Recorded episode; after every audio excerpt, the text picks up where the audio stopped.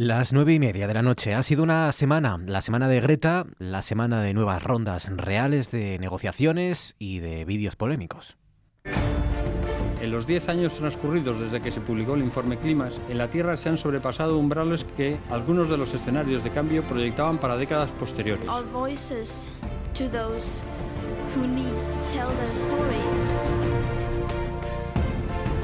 Si yo fuera mandatario de esa comunidad autónoma que quisiera dañar a Asturias, a este territorio, en esa atracción de inversiones, probablemente me imaginaría un vídeo como este. Una cosa es el lamento y otra cosa es lo lamentable.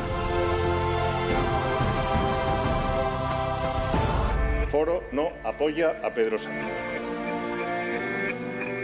A día de hoy hay un abismo entre las posturas, ¿no?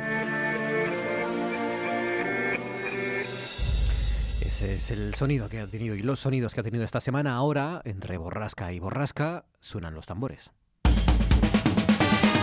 En RPA, Noche tras Noche, con Marcos Vega.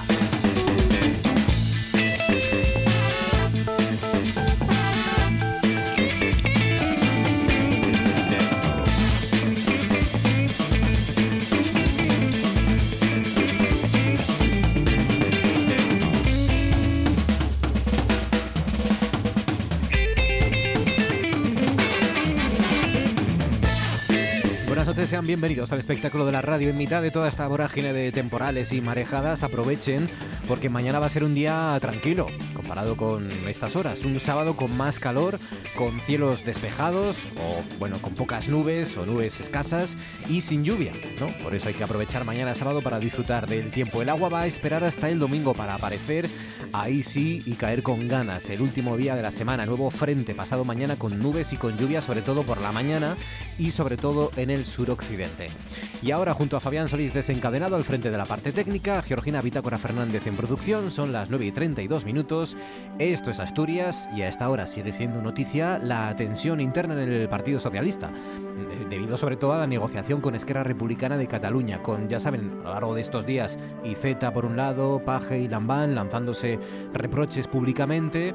Hoy el presidente del Principado, Adrián Barbón, ha sacado un comunicado para respaldar la negociación de Pedro Sánchez y para pedir al PP y a Ciudadanos que se abstengan que se abstengan como hizo con Rajoy, Javier Fernández, al frente de la gestora. También sigue siendo noticia la clausura de la frustrante, es verdad, desgraciadamente, pero frustrante cumbre contra el cambio climático, como era de prever la COP25 pues hombre, no ha logrado grandes acuerdos vinculantes, pero sí al menos un puñado de promesas, ¿no? Promesas para actuar ya y elevar el nivel de compromiso de los gobiernos y de los estados, o tratar, por ejemplo, problemas como el de las aguas residuales, como ha hecho hoy mismo la alcaldesa de Gijón en esa cumbre. Y por último, ya a esta hora sigue siendo noticia el viento, el viento que ha impedido abrir, como ya saben, la estación invernal de Valgrán de Pajares, de se retrasa por tanto su apertura, se retrasa otra vez eso dentro de Asturias. En la costa también el viento ha provocado que se registren en la boya del puerto de Gijón olas de hasta 10 metros esta pasada madrugada. Ayer eran ya 7, 9 metros, hoy 10 metros, o sea que tengan precaución si han estado, si van a estar por la costa asturiana. Georgina Fernández, buenas noches. Hola, ¿qué tal? En Facebook, en Twitter y en el 984 10 50 48 con el balance de este 2019 en lo que tiene que ver con series de televisión, con música, con cine, con películas, ¿no? ¿Qué es lo que para usted? Esto ya saben que es muy relativo todo y básicamente hablamos de gustos personales, ¿no? Que es lo que para usted ha sido lo mejor o lo peor también, pero lo más destacado en música, los mejores discos, los mejores artistas, películas o series, ¿no? Hombre, en música, por ejemplo, yo creo que es eh, imposible no hablar de Rosalía, con el año que ha tenido Rosalía, ¿no? En España, los, sí. Los grandes eh, fenómenos musicales en España y a nivel internacional, ¿no? Dice Ramón Redondo Suárez, largo viaje hacia la noche de Vigan, la mejor película del año, dice con diferencia, o que arde de Oliver Lax la mejor película española. Dice eh, Juan Luis Nepomuceno, El mal querer de Rosalía, solo ese álbum, El irlandés, y en vez de series doy otra película, Dolor y Gloria, ah. que también es una de las películas españolas, sin, lugar a dudas, ¿no? La última de Almodóvar, que es verdad que es una gran película que nos ha gustado incluso a los que no somos muy almodovarianos, ¿no? Dice Beatriz Fernández García de Mandalorian y su bebé Yoda. Es verdad, es verdad que han hecho correr los, los memes con este Yoda, que no es Yoda, esto lo aprendimos la semana pasada, ¿no? Que no es, no es Yoda de pequeño, de bebé, sino que es un, una persona, un elemento, un ser ¿no? Un ser, un individuo de la misma especie que Yoda. Ah, ¿Estás de acuerdo? bueno, sí. No es algo que no, no es lo mismo, no, no es lo mío, lo de Yoda ni la fanta- ni Es de la misma ciencia especie que Yoda. ficción ni nada. Es que yo, yo lo- a mí yo tardé en entenderlo también, ¿eh? Eh, Es de la misma especie que Yoda, Mm, pero no es Yoda, de joven. claro, es, Claro. es otro paisano de y otro Yoda. es otro señor, que a lo mejor no se Otro llama Yoda, Yoda, a no. lo mejor se llama José Luis, ¿no? No se llama Sí. Yoda. Eh, pero el caso es que está haciendo estragos porque es muy cookie, que se dice ahora, ¿no? Es como un bebé, ¿no? Muy, sí, abrazable y como un peluche. Ovidio Parades dice películas, historia de un matrimonio, dolor y gloria y parásitos. Estoy muy de acuerdo con Ovidio. No vi parásitos, tengo ganas. Magnífica. E Historia de un matrimonio está en Netflix y es una... Esta sí la vimos, los Ay, dos. sí, es así. ¿Te gustó, no? Me gustó mucho, sí. Nos gustó, a los dos nos gustó. Hombre, tampoco es una película que vaya a marcar una época. Bueno, es entretenida, está bien. Pero está muy bien hecha y sobre todo y hace principalmente pensar. muy bien escrita y muy bien interpretada. y Muy creo que está basada en, en hechos reales. Y dice Juan López, ¿y libros no? Claro que sí, libros también, ¿no, Juan? Y No, dice, Loba Negra, de Juan Gómez Jurado. Hay que Ah. ver lo que vende este señor, ¿eh? No Juan López, sino Juan Gómez Jurado. Bueno, no, Juan sí. López vende Su lo tocayo. Claro. Lo mejor en pelis dice Joker sin duda, lo mejor en serie es la tercera de Estoy Vivo y The Voice, lo mejor en música que vuelvo a subirme a los escenarios, lo echaba de menos, dice Javier Gutiérrez Blanco, enhorabuena Javier, claro que sí. Es Te iremos a ver. noticia. El Rey León dice la película de Anara García López. Ah, bueno, claro, la versión que se ha hecho con digital, con animales Ah, reales pero digitalizados, ¿no? Sí, de, sí. Del Rey León. Esta no la vi.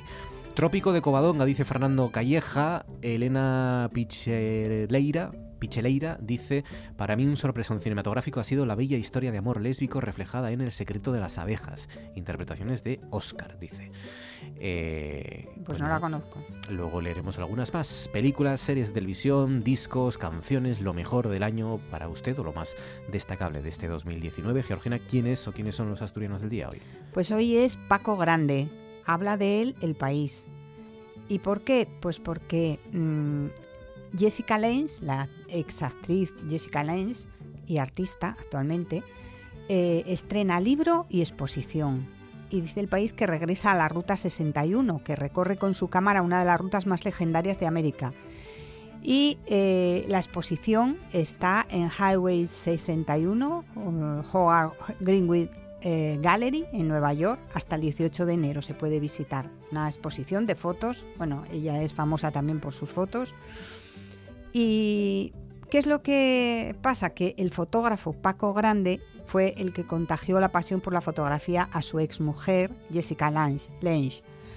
Grande, eh, hijo del científico asturiano Francisco Grande Cobian, aunque nació en Madrid en 1943 y a los 13 años se trasladó con su familia a Estados Unidos, eh, pues está muy unido a Asturias, sobre todo a Colunga, donde pasó muchos veranos en la casa familiar. En alguna ocasión aseguró que tenía faves en la sangre. Su afición a la fotografía empezó a los 15 años cuando una tía le trajo una cámara de Hong Kong. Eh, Paco Grande era fotógrafo y profesora en la Universidad de Minnesota, donde la actriz Jessica Lange cursó Bellas Artes. Estuvieron oficialmente casados entre 1970 y 1981 y aún hoy mantienen una fuerte relación de amistad.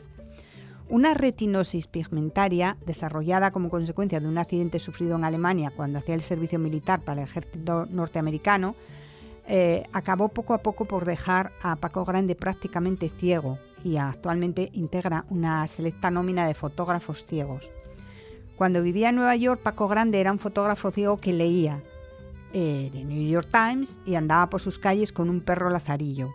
Recuerda que por entonces en España no le dejaban subir a los buses, a los autobuses con el perro, pero que allí en Nueva York le permitían entrar hasta en el Metropolitan, donde fue una vez a oír Tristán y Solda de Wagner. Mario Velatín escribió un relato basado en él. El escritor peruano-mexicano dijo sobre Paco Grande, nunca se ve tanto como cuando no se puede ver. Quedan 21 minutos para llegar a las 10 de la noche. A esta hora en RPA y en Noche tras Noche nos hacemos preguntas.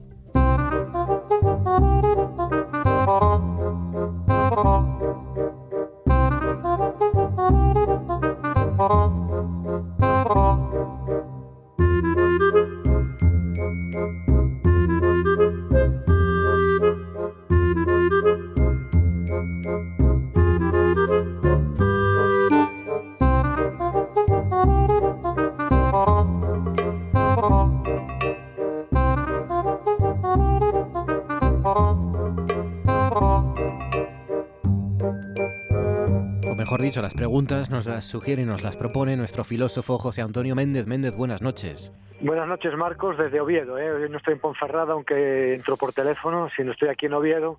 después de una larguísima tarde de tesis doctorales que llevamos desde las 3 de la tarde. ya, hemos terminado, ahora vamos a cenar. Todas con, cum, con cum laude, todas, supongo. No sabe, es que eso no se sabe, porque el cum laude ahora es secreto. Entonces le han dado a las tres sobresalientes, son tres tesis de, eh, mm, son pedagogos de la República Dominicana. Ah, y las tres han llevado sobresaliente, pero todavía no no, no el cum laude habrá que esperar porque los sobres se abren en una semana, una cosa así. Tenías que haber aprovechado, tenías que haber aprovechado porque esto de entrar por teléfono siempre puede dar lugar a, conectar desde un lugar exótico, ¿no? Desde los mares del sur o desde... Sí, sí, ah. podía, podía haberlo hecho. Conectaré mañana, mañana no les llevo a dar un paseo para que vean Cudillero y el Cabo Peña y estas cosas y entonces no les voy a llevar a esta playa que tú y yo conocemos para no darle publicidad porque te la reservamos para tus estancias. Vale, vale, sí, por favor sí, sí, que quede entre nosotros. Ya sabes. Pero bueno, pasaremos cerca, pasaremos cerca. Bueno, claro, es que eh, Cudillero está en las afueras de la Concha de Artedo, ya lo sabes, es un barrio que tenemos ahí para, es ahí un, para ir a hacer compras.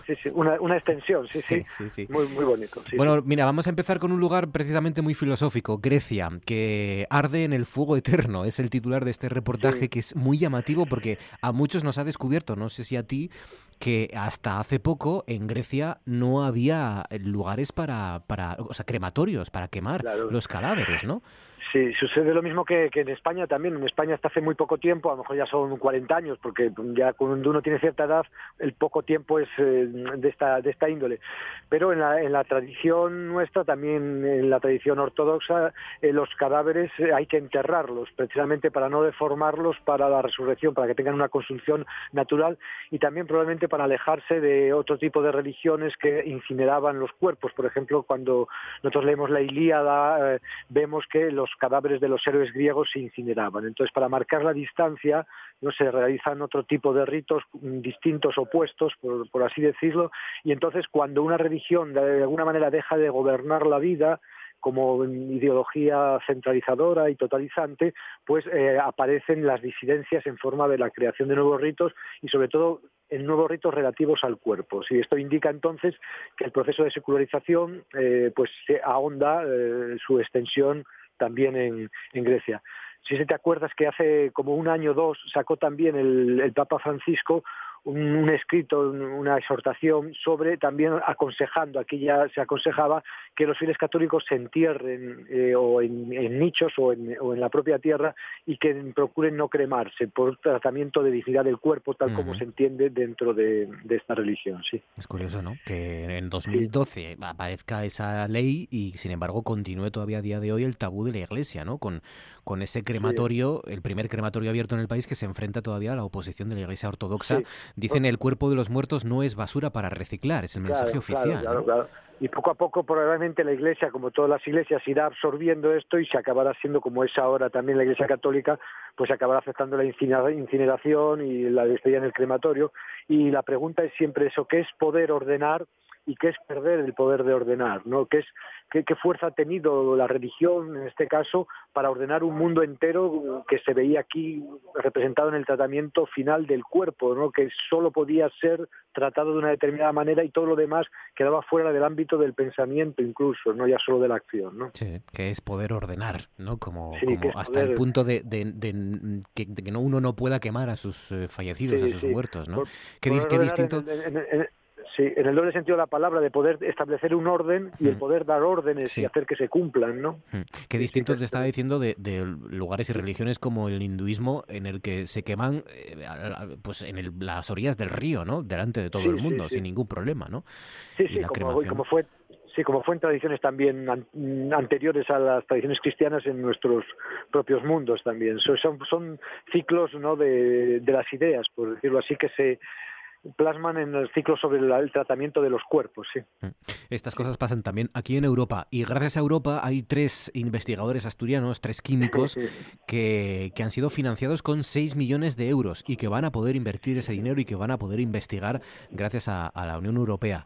Eh, la parte mala, que no lo van a poder hacer, no lo van a hacer aquí en Asturias porque nuestra comunidad les empujó, como a tantos y tantos jóvenes, les empujó a irse, a marcharse, tienen que ir a otras comunidades autónomas, que es donde van a invertir, por supuesto, estos 6 millones, ¿no? Eh, tres jóvenes, tres químicos que estudiaron aquí y que eh, invertimos nuestro dinero, nuestros impuestos en su en su formación. Sí, en este sentido nosotros nos estamos tercermundizando, por decirlo así, también eh, estamos perdiendo sustancia. La cuestión es, la pregunta es, eh, ¿qué es la pérdida de sustancia?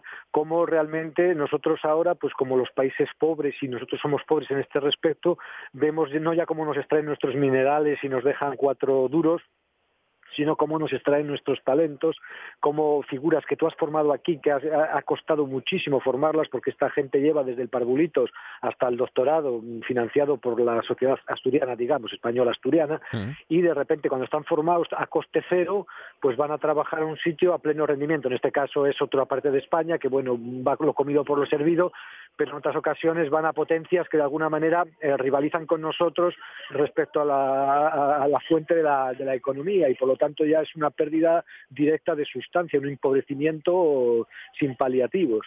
Asturias eh, tiene muchos problemas, se ve claramente aquí Asturias que ha sido importadora de talento durante mucho tiempo, en los últimos años, ahora es una exportadora de talento, talento que ha sido carísimo de formar y que no solo lleva esta pérdida de lo que he invertido, sino la pérdida de lo que se deja de producir de las interacciones de las redes y no despertamos políticamente, se intenta, se esboza, pero es muy poco, no ponemos prioridades eh, en este sentido y así la cosa pues va empeorando, ¿no? siguiendo la, la, ley de Murphy o la ley del principio de Peter o lo, como quiera, lo, como se, se llame ahora este tipo, habrá que buscar un nombre para este, este tipo de empeoramientos. ¿no? De, lo que puede salir mal saldrá mal, ¿no?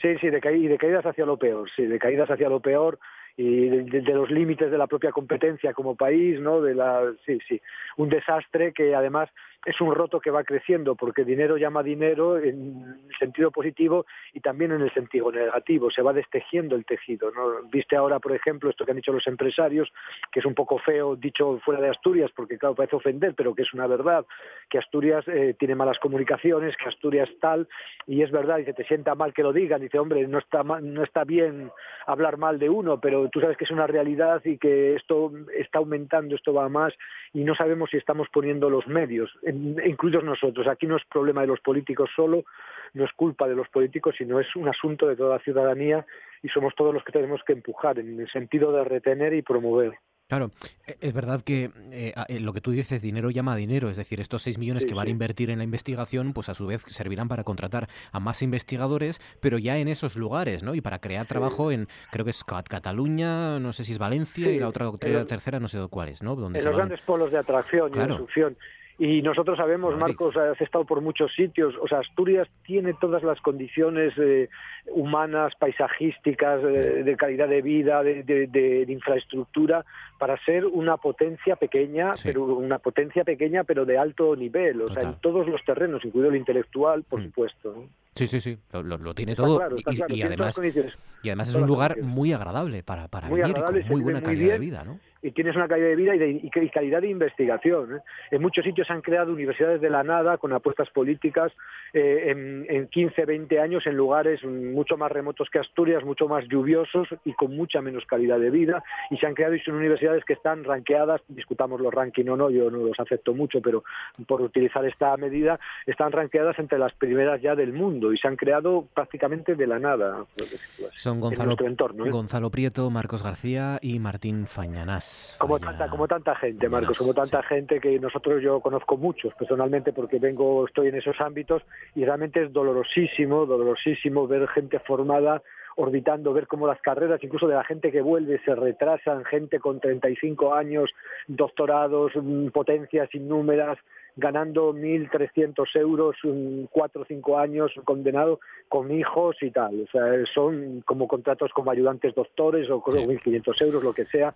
Dices, uno de los problemas son las, las comunicaciones eh, y ahí pues tenemos siempre esa, esa espada de Damocles del peaje del Huerna, ¿no? Que subió...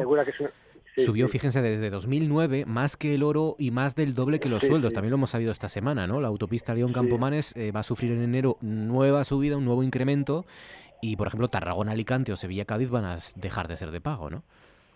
Sí, ese es el efecto Mateo, este Marcos. Al quien tiene se le dará y al quien no tiene se le quitará. O sea, realmente eh, no se comprende, eh, viendo la trayectoria de Asturias histórica eh, de, los últimos 100 años, como un territorio, un país, o como quieras llamarlo, una estructura tan reivindicativa como Asturias, tan luchadora, que ha aportado con, el, con su lucha tantas mejoras para el conjunto de España, y no es capaz de una acción conjuntada mm, para, de alguna manera, solucionar esta cuestión del peaje del Huerna que nos ha sido prometido, fue después enfeudado, fue, no sabemos cómo abordarlo. Es un, viaje carísimo. Yo cada vez que voy a Ponferrada, que tengo que ir con, cada dos semanas con frecuencia, como sabes, eh, cada vez que voy y vengo por la autovía, si tomo la parte de Astorga, que también nos cobran, te sale casi a 20 euros el peaje ida, 20 peaje vuelta, 40 euros me gasto solo en peaje, más la gasolina y tal, por ir a ver a mi madre. O sea, realmente es impresionante, ¿no? Impresionante lo que, lo que es este desangrarse y sobre todo psicológicamente produce un efecto barrera, clarísimo, claro. Y esto se tiene que notar y psicológicamente también te da sensación de aislamiento. O sea, tú estás aislado ya no por la montaña, sino por el, por el peaje. El trozo, por ejemplo, entre Sevilla y Cádiz, que era un trozo que también parecía que no se podía desamortizar porque estaba no sé qué inversión hecha allí o no sé qué contrato, ya se ha desamortizado. ¿no? Es una cuestión que no se entiende.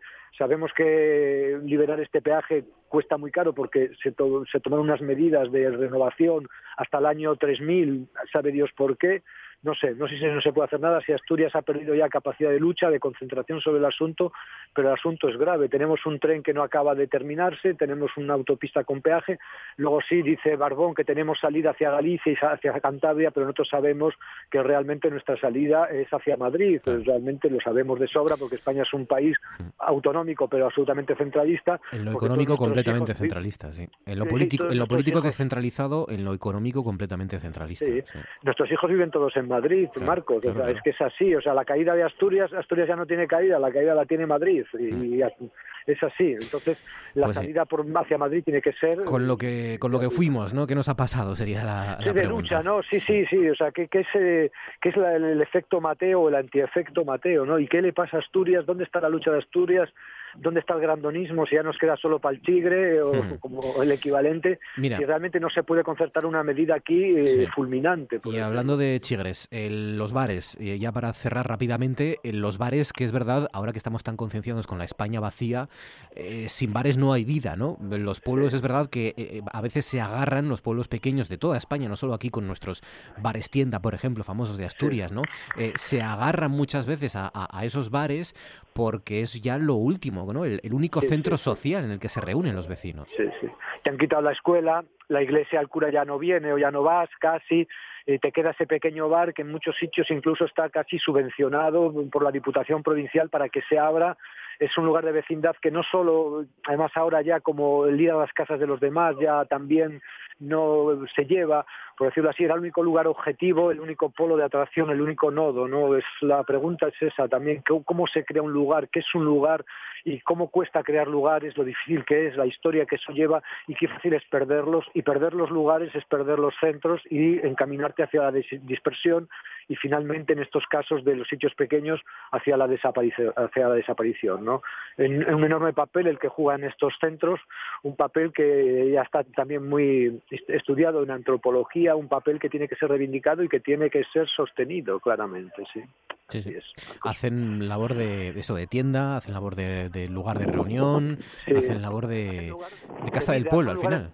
son lugares de vitalización, o sea, esta gente que se pasa el día metida en casa, esta gente mayor allí en los pueblos, por ejemplo, o sea, el poder ir allí a echar la partida, a ver a los amigos, a comentar, a ver un rato la tele, ahora ya a jugar, a entrar en internet o lo que sea, eso es vida y es sensación además de que el pueblo tiene socialidad, no solo tiene individualidad, no es un conjunto de habitantes, sino es un núcleo social todavía vivo, todavía irradiante, todavía creativo. Es que el bar es una vitalización, no simplemente una agrupación ahí inorgánica, mortecina, sino es un lugar donde se crea realmente, ¿no? y donde se crea el espacio social y donde se crea también individualmente ¿no? la propia vida. Mira, nos dice por aquí un oyente, a ver quién y el valiente que pilla un bar en un pueblo, ¿no? A mí me encantaría, pero paso de arruinarme, claro. Claro, claro, es que en muchos sitios están subvencionados. En Salamanca, por ejemplo, en pequeños pueblecitos, eh, los bares, hay un, hay un bar que, que, se abre y que realmente cobra de la Diputación, creo recordarlo, si no cobra de la Diputación, cobra de algún sitio una, cantidad muy pequeñita, ¿no? Pero eh, suficiente para incentivar a a abrirlo. Sí, porque realmente no vas a vender mucho, no te vas a hacer rico ni vas a hacer un peculio eh, sirviendo ahí un medio café y descafeinado además y leche desnatada y quizá algún coñac de vez en cuando, ¿no? ¿Qué hacemos con nuestros bares? Podría ser una pregunta o la, importancia, de, ¿no? La relevancia de, bar. de, valorar los espacios eh, que realmente han construido nuestra socialidad. O sea, la vida no es la vida social no es la suma de los individuos, sino es una articulación a través de núcleos, que son los ritos, que son los lugares, que son los bares en este caso. Bueno, Méndez, los bares como el que parece que oímos, escuchamos de fondo, ¿no? Sí, está al fondo, aquí está. Si no me lleva el viento, porque a veces no te oigo bien y por eso a veces te piso, es, que no es que te pise adrede para quitarte ahí protagonismo, sino es que sopla viento y no te oigo, se me va. La radio en directo, el protagonismo es tuyo, ya lo sabes, y estás la radio en directo y estamos escuchando viento porque hoy es verdad, hace mucho viento. Sí, mucho viento, ha hecho un día precioso, unas nubes, fíjate, estaba en el despacho antes de llegar de las tesis a las 3 después de, comer ahí cinco minutos y veo un poco de cielo así sobre el, naranco y era un cielo nacarado como estos cuadros del Greco de Toledo, hay trozos de cielo azul, añil y nubes nacaradas mm, violetas precioso, una, una tarde preciosa. De verdad que hay atardeceres fantásticos estos días también para disfrutar y mañana va a parecer que va a hacer un buen día. Pues nada, Méndez, cuídate amigo, un abrazo fuerte, pues, gracias y que disfrutes de la cocha Artedo, pensar en ti. acuérdate, acuérdate y da recuerdos eh, a la gente, a, a los que quedan por ahí. Un abrazo, amigo. gracias. Un abrazo, hasta luego. Gracias. Con Méndez siempre hacemos una mirada exterior sobre nuestra sociedad. Ahora miramos fuera desde nuestro propio cuaderno de bitácora. Hoy junto a la musicóloga María Encina Cortizo. Tu ciudad favorita. Pues mi ciudad favorita es Roma. Puede ser un poco tópico, pero bueno, mi debilidad por el arte y por la historia y la historia de la música le añaden una carga simbólica que no hace más que bueno enamorarme cada vez más que la visita. ¿Tu monumento preferido de cualquier ciudad? Pues es complicado, pero yo creo que me voy a quedar con la Alhambra de Granada que es más que un monumento, son muchos monumentos, un jardín y una ubicación muy especial también un momento inolvidable en uno de los lugares a los que has viajado. Pues la verdad es que cualquiera de las noches en las que he disfrutado junto a los que quiero de una experiencia musical y por escoger una, pues por ejemplo eh, el sueño de una noche de verano de Britten en el Festival de San Provence de hace dos veranos. La vista panorámica que recomiendas. Pues eh, a mí me impresionó mucho la vista de la bahía de Sydney en Australia desde la Opera House con lo cual recomiendo a todos los que puedan ir allí abajo, eh, pues poder asomarse y ver esa bahía maravillosa. Una obra de arte que hay que ver en directo. Pues yo creo que mm, a mí me gusta mucho y especialmente por sus colores, por su viveza, la Catedral de Florencia. Creo que la Catedral de Florencia es mucho más impresionante en directo que en cualquier libro, en cualquier imagen que podamos ver. Un sitio donde hay que desayunar, comer o cenar. La verdad es que yo creo que eh, no me importa tanto lo que coma, desayune o cene, sino lo que vea, por lo cual yo creo que recomendaría cualquier lugar que tuviera enfrente el mar. Y si puede ser el mar Cantábrico, todavía mejor. Y si puede ser con una luz especial, da igual que haga sol o que esté nublado, con esos reflejos hermosos de todo tipo de gamas, desde los grises hasta otros muchos, pues fantástico. Ahora, para mí hay un sitio especial, Toro, en Llanes, en el Mirador de Toro, pues yo ahí podría pasarme muchos días comiendo y cenando viendo el mar. Un rincón encantador para mí, voy a decir un, rincón de, mi ciudad, de Oviedo, el Teatro Campo Amor. El Teatro Campo Amor por dentro y por fuera. Es un teatro sin carga emocional porque ha sido el teatro de muchas primeras veces, de mi primera ópera, de muchas primeras óperas que he visto por primera vez en este teatro y por, bueno, por toda esa cantidad de cosas que me permite disfrutar y seguir disfrutando cada año. Para mí es uno de los rincones más especiales de esta ciudad estupenda que es Oviedo un lugar que estás deseando visitar. Pues me gustaría muchísimo visitar Jerusalén, la ciudad santa, quizá hasta excesivamente santa, ¿no? que lleva involucrada en problemas políticos y religiosos y sociales y económicos tantos siglos. ¿no? Precisamente por eso, porque es un lugar especial, con mucha carga espiritual y para mí como una persona cristiana, pues con toda una trascendencia también en cuanto a la historia de Jesús, que anduvo en esa ciudad y que allí fue crucificado, con lo cual para mí una de las asignaturas pendientes en esos viajes que tanto me gusta hacer sería poder visitar Jerusalén.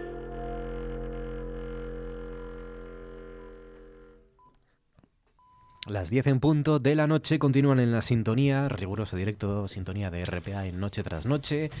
Y llega el momento, sí amigos, de hacer balance del 2019. Fíjate, parece que fue ayer cuando empezamos, arrancamos este año y ahora toca hacer balance. En realidad nos encanta hacer balance a los medios, eh, porque eh, tiramos mucho de rellenar cosas y tal. Y luego porque nos presta no recordar, pues las, como vamos a hacer hoy, las mejores películas, las mejores canciones, músicas, discos, series de televisión, fundamentalmente. Y, y nos gusta, nos gusta. En realidad, incluso el resto del año es solo un trayecto, ¿no? Solo el viaje para llegar aquí y poder hacer balance, que es lo que en realidad nos apetece. Por ejemplo, Spotify. Que Spotify, aparte de seleccionar las... ¿Qué pasa? Aparte de seleccionar las canciones que uno escucha, más veces, ¿no? A cada, cada uno que tenga una cuenta, Spotify ha seleccionado cuáles son las canciones más escuchadas de este año, escuchadas en España. Y la más, la canción más escuchada en España durante este 2019 es Contando Lunares, de Don Patricio y Cruz Cafuné. Cafune, Cafune, me corrigen. Aquí está con acento, ¿eh? te lo prometo, Fabián. Pero si Fabián me dice que es Cafune, que es el que está más cerca del público objetivo de este, aunque sea por edad, aunque sea, Fabián, no te, no te asustes, es Cruz Cafune. Entonces, Eh, la segunda con calma de Daddy Yankee y Snow. La tercera Karma, remix de Pedro Capó y Farruko.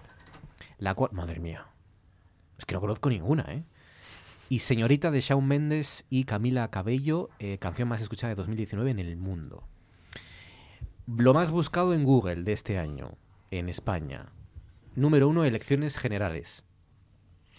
Se ve como ha habido pocas, pues no, no quedó claro, a lo mejor.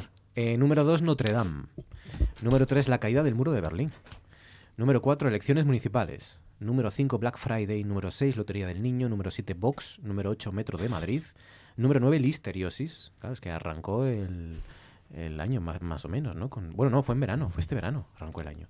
Fue este verano la emergencia sanitaria. Y la décima, boda de Sergio Ramos.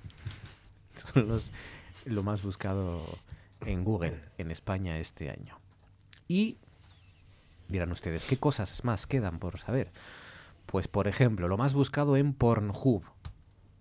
Ah, que me dicen por aquí que es un- una página web de pornografía, ¿no. David? Sí. Y Vale. creo que lo más buscado es Vox y Sergio Ramos, ¿no?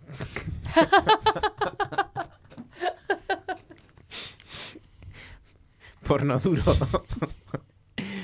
Eh, sí, y luego también eh, maduras es lo que más prefieren los españoles, por lo visto. Maduras. son muy de fruta. Por las, y las españolas, sí. Eh, y eh, Jordi el niño polla Mm. es el, el favorito, ¿no? La, la pornstar favorita de los españoles. Mucho talento el chaval. sí. según Pornhub. Sí. El niño polla es el que a- aparece cada poco como, como un joven investigador, ¿verdad? Al que le han dado una beca, ¿no? Porque Mm. siempre, siempre intentan trolear, ¿no? Siempre intentan colarle ese truco a algún informativo, a alguna, a algún periódico. David Baizán, buenas noches. Buenas noches, Marcos. ¿Qué tal, Baizán? ¿Cómo estás? Pues bien, bien. eh, como siempre, muy contento de estar aquí. Sorprendido y. Bueno, sorprendido no. absorto. No, sorprendido tampoco con el décimo resultado que sea Sergio Ramos, con la cantidad de cosas que hay que buscar y que el décimo resultado se- sea Sergio Ramos. Pero bueno, oye, la gente busca lo que le da la gana. La boda más buscada. Y aquí hemos hablado poco del documental de Netflix, de Netflix, no, de Amazon. De Amazon. De Sergio Ramos, que creo que es también duro. Yo no lo he visto, así que no puedo opinar. Pues, pues yo tampoco, pero no, eh, me han dicho, ¿no? ¿Y te sorprende entonces la lista de Spotify, por ejemplo? Eh, no conozco tampoco en gran medida lo que dijiste, no tengo ni idea de lo que es, pero no, tampoco me sorprende porque yo ya voy para señor mayor y no, Contando lunares no, ahora mismo no. no te viene nada por contando. Igual si la escucho sí, pero así no. Vale. Cris Puertas, buenas noches. Buenas noches. ¿Contando lunares? No, Nada. no. Con- De hecho, de hecho, primero pensé que era flamenco, ¿Verdad? por el, el- el tipo de trajes quizá. Esto es Contando lunares de Don Patricio. Que no es el de Bob Esponja tampoco. Claro, yo pensé que sí, dije Que era, yo, pero que se había hecho mayor y ahora ya utiliza el don, ¿no? O sea, es- Espero que disfruten del disco de Patri. Ven, te vacila un poquito, que aunque yo me haga loquito, me encanta y lo sabe. Y si está loca, loquita mía, yo sé quién eres realmente, y no lo que ellos saben. Que esa mami me tiene. Bueno, esta canción sonó aquí. La base no es el corazón espinado de, de Maná. Puede ser. Tampoco es un dato que quiera yo aquí arrojarlo, pero es un poco... Fabián ha sonreído y ha dejado de sonreír como diciendo, Chris, no digas que conozco la canción de Maná que me parece casi peor. Pero Corazón Espinado no era de. ¿Era de Maná? Era de Maná, sí. Eh, Sí. por lo menos Maná tiene una versión. No sé si la canción es previa. Esta canción sonó aquí, la trajo Daniel Ortuño, es verdad, porque la escuchaban Porque, sus porque quiere sembrar el caos. Porque quiere boicotearme el programa. Le gusta ver el mundo Porque arder. es de la competencia. Claro. Y, porque, y porque la escuchaban sus hijos. Y la trajo aquí hace algunos meses. Trajo ya. una vez el despacito también. Yo creo que es un, es un sí, plan a largo plazo para que esto acabe siendo un programa temático sobre reggaetón. Nuestro introductor en el. en el con perdón esta- de la expresión. Esta canción, esta canción la hemos escuchado y la hemos bailado, en- aunque no creamos en bares, ¿no? Yo no voy a esos ba- bares. Yo ¿No? bail- bailado seguro que no. He escuchado en algún, algún día por ahí. Puede, pero no me acuerdo de ella. No ¿eh? quisierais, os ha tocado así de refilón, atmosféricamente os ha tenido que tocar seguro. Pero yo creo que cuanto más mayor te haces, más es fácil sortear este tipo de, de Sí, sí. circunstancias. Sí, Porque, porque dejas de salir. claro, dejas de salir, eh, de- eliges dónde vas y, y si no pones eso, pues, pues tele, tal, te buscas tú la música, hombre, te puede salir un anuncio en Spotify. Este de, ¿sabes esa vieja canción? Y te suena por debajo la movida. Pero vamos, es muy raro. Sí, sí, sí. Eh, ya, ya, bien, ya, ya, lo hemos entendido, gracias, Fabián. Eh, Sergio Fuente, buenas noches. ¿Qué tal? Buenas noches. ¿Cómo estás, Sergio? ¿Qué tal? Muy bien. Me alegro mucho. Yo esta sí que la conocía. ¿Ves? Joder, pues tenías que haber. No, porque yo antes. no interrumpo a señores mayores. Claro. No, pero porque, bueno, e- es típica canción de primer pase de orquesta en fiestas de Prado. Este Sí, verano. Con esto abres, claro, con esto te pone todo No, mundo no sé si abrir, pero vamos, yo la he escuchado en varias. No es que yo sea aquí ahora el de Folisa en Folisa, pero quiero decir que yo Ya, hago ya. alguna otra fiesta y me suena por eso, sí, sí. Oye, ¿sabes en qué, en qué posición, qué está en séptima posición de búsquedas en Pornhub en España? Sorpréndeme. Mola porque solo te he preguntado a ti. O sea, Ya, ya, como considera si que fuera- nosotros o, o estamos muy fuera ya de ese O- mundo. o muy dentro. O, o muy dentro. peor aún, que piensa que yo soy asiduo Oh, cuando sí. no. Yo sé que vosotros ya lo sabéis, porque os sabéis el ranking entero. ¿Cómo va? Sexo romántico. Ah, mira. Perdón, me ha salido del alma. Eh, entiéndelo, Cristo, está en siete, en séptimo lugar. Esto ya está. ya. Mira, de verdad, o sea, de verdad, hay que, hay que ser persona. Hay que ser persona. Cuando, cuando Abrazos, iros a la mierda. Cuando has repasado todos los, los seis primeros eh, puestos y entonces dices, dame argumento ya, dame, Claro. dame una historia, quiero una historia, Claro, ¿no? Ya. ¿no? Bueno, por lo menos eh, sexo romántico by Scorsese, ¿no? ¿Será? O Sexo romántico, eh, directores ya no... De autor. Aaron Sorkin. Sí, sí, sí. Bueno, venga, contadme qué, qué habéis visto, qué queréis sugerir, proponer, más allá de lo que... Mol- Molaba de Nolan, que fuera como con tres tiempos distintos. Ahora, eh, o sea, eh, anunciaron hace poco la próxima película de Christopher Nolan, Tenet, y va a ser una película sobre espionaje internacional con viajes en el tiempo. Eso es lo que se sabe. del Pero sin pornografía. Ah, eso ya no lo sé. Porque ya sería, ver, ya claro. sería el tríptico A ver, definitivo. lo, lo- lo- lo más gordo igual se lo guardan para el final, ¿no? Oh, Pero- sí. Pero es eso, o sea, va a ser una película con espionaje sobre espionaje internacional con viajes en el tiempo. Algo así sencillito. Es lo sí, Qué de, guay. de ese palo. Ya. ¿Y qué hacemos? ¿No vamos? Es que claro. No, no hay que ir, claro. No, no vas a ir a ver a Nolan. claro. Qué remedio. Como Venga, ¿qué salga Hulk? Hogan. Baizán. Pues eh, hoy, es- hoy solo voy a hablar de una cosilla que he visto. He visto más Venga. cosas, pero eh, cosas que he, seguido, que he seguido viendo. Y es una serie de HBO que se llama Foodie Love. Ay, Ah, ¿la la viste? de- La, la empecé a ver, sí. La, de, la directora española, Sí, ¿no? Isabel, Isabel Coixet. Coixet. Eh, genial. ¿Sí? Yo ya estaba viendo el ya, ya llevaba viendo el tráiler una temporada y me estaba a mí llamando. Y a mí me parece una serie fantástica. He visto los dos primeros capítulos, ¿vale? La dirige Isabel Coixet, como he dicho, y es la típica historia de chico conoce chica o chica conoce chico, como se quiera decir. El primer capítulo están tomando un café, son capítulos cortos. En el segundo café, en el segundo capítulo quedan para tomar unas copas y me he quedado ahí. Ella es Laia Costa y él es eh, Guillermo Fenning, él es argentino. Tienen una química muy buena entre ellos dos. Eh, creo que refleja bastante bien cómo esa interacción inicial, sobre todo en el primer capítulo de nerviosismo, de... eh, tiene un guion que me, está pareciendo fantástico, estéticamente es genial. Yo tengo que decir que no soy especialmente fan de Isabel Coixet y la serie me está encantando, ¿vale? Que, o sea, que eso es un punto a favor de la serie. Y luego, eh, la serie tiene un detalle que a mí me llama muchísimo la atención, que está muy bien aprovechado, y es que eh, eh, rezuma sensualidad. Es súper sensual en los movimientos, en los gestos, en los enfoques, en los desenfoques. O sea, es una serie muy, muy sensual, eh, que a mí me está pareciendo... Me, está dando lo que yo pensaba que me iba a dar. Y gira en torno gira todo muy en torno a la comida. Parece que todas las conversaciones y todos los temas son muy de gourmet y está todo muy cuidado, como digo, visualmente, la estética. Es una serie muy de detalles. Y a quien le apetezca ver algo así íntimo y tranquilo, que se quiera alejar un poco de las superproducciones y demás, yo se la recomiendo. La tiene HBO. Foodie Love. Foodie Love. Foodie Love. A mí me, Love. me está gustando muchísimo. Solo he visto dos capítulos. Yo cada vez que oigo el nombre de Isabel Coixet es prejuicio, eh, lo reconozco, pero empieza a sonar Anthony and the Johnsons y todo se convierte en algo así como muy cursi, todo muy pegajoso. Pero, Ah, yo pero, te- eh, reconozco que es Yo prejuicio. tengo eh. problemas con ella, de hecho, además entre, la- entre el argumento de, de Foodie Love, eh, el rollo chico conoce chica, citas, en torno a, a, bueno, una historia más o menos elitista, tal igual, eh, me, me- me da muchísima vagancia. Si me dices que, que tú no eres especialmente fan de Coixet y que tal, a mí me cuesta mucho, no me, no me, no, no me gusta y, y me fastidia que me guste tampoco porque creo que hay un punto de que, que no es tan racional. Pero bueno, no me gustó mucho pues ni mi vida sin mí, ni... Pues yo, yo os recomiendo que la veáis y- ignorando el hecho de que sea Isabel Coixet. Yo había visto varios trailers, no sabía que era de Isabel Coixet. Luego Es me pasó, me cuesta ese tipo de argumento. me, de me todos pasó un poco lo mismo cuando después de ver trailers vi que era de Isabel Coixet, me eché un poco para atrás, pero el otro día la puse y la verdad es que me está gustando. ¿Es un poco cursi? Puede, sigue siendo Isabel Coixet. Pero es que es en- de verdad, o sea, yo creo que ha sido capaz favor. de llevárselo a otro, a otro sitio. Se lo ha llevado a eso. Es más sensual que cursi. Bien, bien, a mí me has convencido. Yo le voy a dar una oportunidad, sí, sí. Foodie Love, vale. Bueno. Más, He ido a ver Puñales por la espalda. Oh, tengo unas hombre. ganas, No, la- la- ¿no la habéis visto? Sí, No, no, no, no. Tengo ¿Nadie? ganas también. No, no. Vale, muy bien, muy bien. Pues eh, vedla, eh, el reparto es espectacular, eh, la película está muy bien.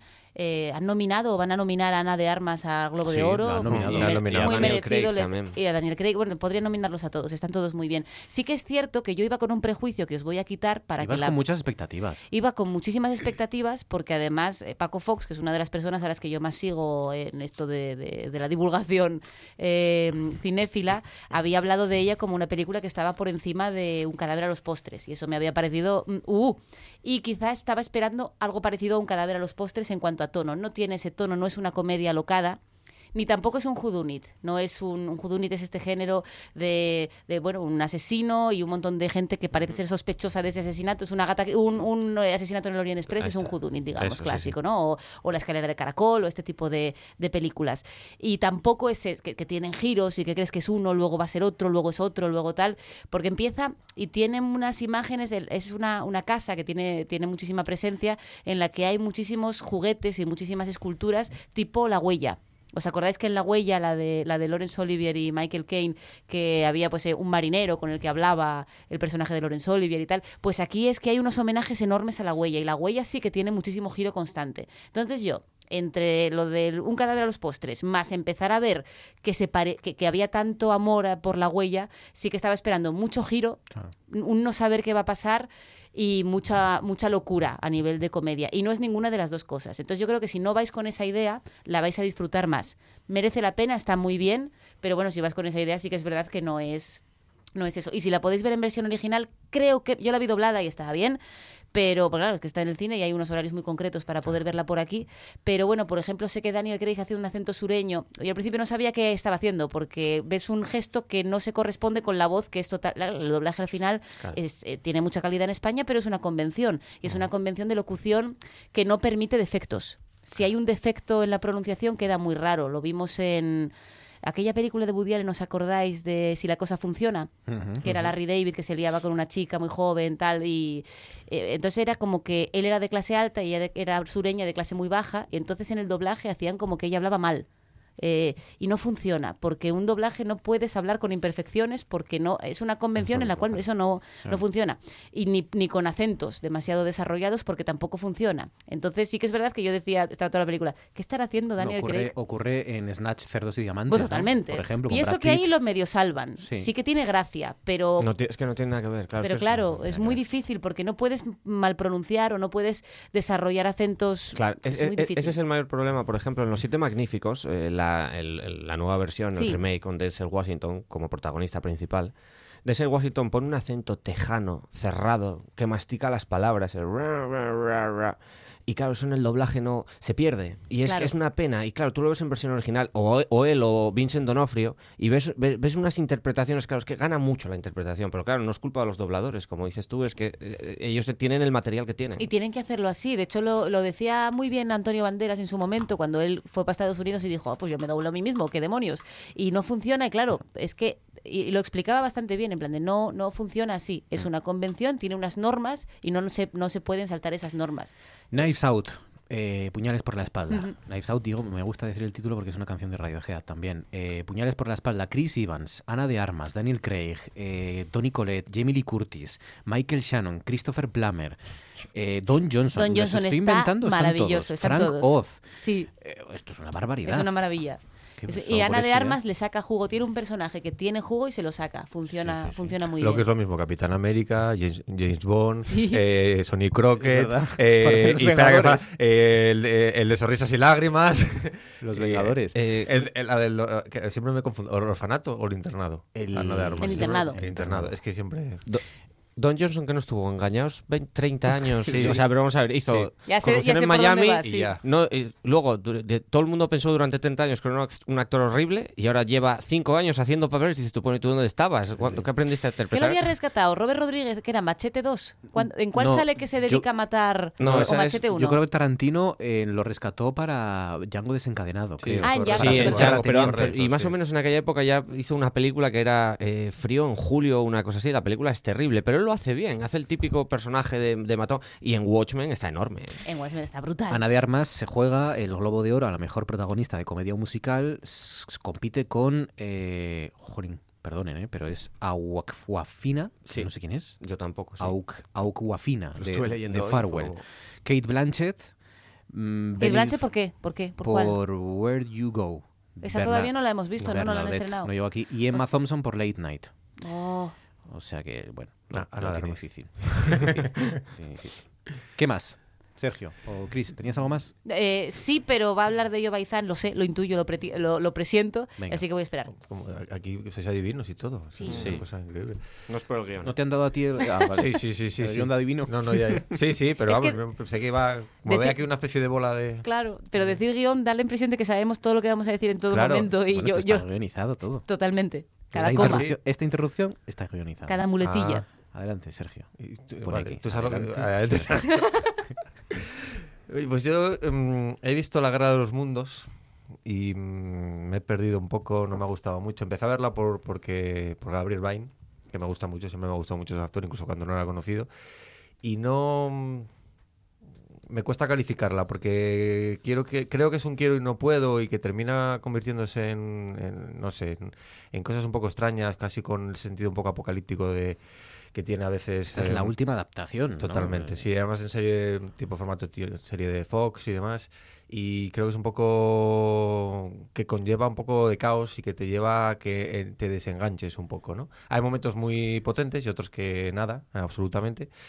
Mm, Quiere ser como una especie de Walking Dead, pero sin zombies, pero con ese ambiente un poco sombrío, gris, eh, mm, de, buscar siempre un gancho para lo siguiente, pero no, no a mí no me, no me, no me transmitió lo que yo lo que yo esperaba, porque además no hay un acompañamiento para Greg Vine, me parece a mí que a nivel de, antes que hablaba David, de, la de los gestos, de los detalles y demás, me parece que eso precisamente son cosas que, que adolece esta serie, por lo menos lo que yo he visto, ¿eh? y no la acabo de ver lógicamente, pero no me engancha no, no me entran ganas como para seguir, ¿no? Igual Mm. sigues porque al final un poco la, bueno, pues la inercia, pero bueno, no, no, no, no, no, no la pongo en, en- en- en- mi podium personal de, pero sin embargo he visto luego una cosa un poco extraña, o no sé cómo calificarlo, que es un mini documental pero de- sobre teorías en torno a la figura de James Bond centrado en Sean Connery y Daniel Craig. Una cosa un poco rara porque sabéis que se va, están ya divulgando los trailers de la última o nueva o lo que sea.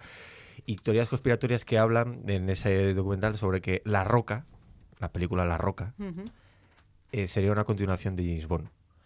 Y utilizan tres, dos o tres argumentos que yo no comparto, pero que están ahí. Y que ha habido gente que dice, sí, sí, comparto, tienen mucha razón. Y dije, yo la verdad es que no los veo por ningún lado. Y lo vi de casualidad. Pero bueno, bueno nada. ¿Y hay un documental sobre esa Una cosa, pero muy cortita, como de 10 minutos, que yo no sé qué es, que quieren aprovechar para hacer algún tipo de, de homenaje a Sean Connery por algo, por esta última película, o algo relacionado con Daniel Craig, porque ha dicho que se va, y como ahora, pues parece ser que el, eh, bueno, el 007 en esta nueva película se nos han dado a entender que es una mujer y que va a seguir así, después de años barajando todo tipo de nombres. Eh, vamos, yo creo que no nos han nombrado nosotros tres. Para ser No. James Bond de casualidad. A ¿eh? Marcos sí, ¿no? A- sí. Sí, sí, a mí sí. Bueno, sí. Pero Marcos tiene más rollo, más No quiero hablar de, de, tener el gato blanco. No quiero hablar de eso. tal, tal. Bueno, una Bueno, cosa Mar- un poco Marcos extraña. iría muy en la onda del Pierce Brosnan, del... del Sí, No, a ver, Es a, mi a- favorito, a ¿eh? Marcos lo iban a fichar si no tenía que salir, solo si hablaba. sí.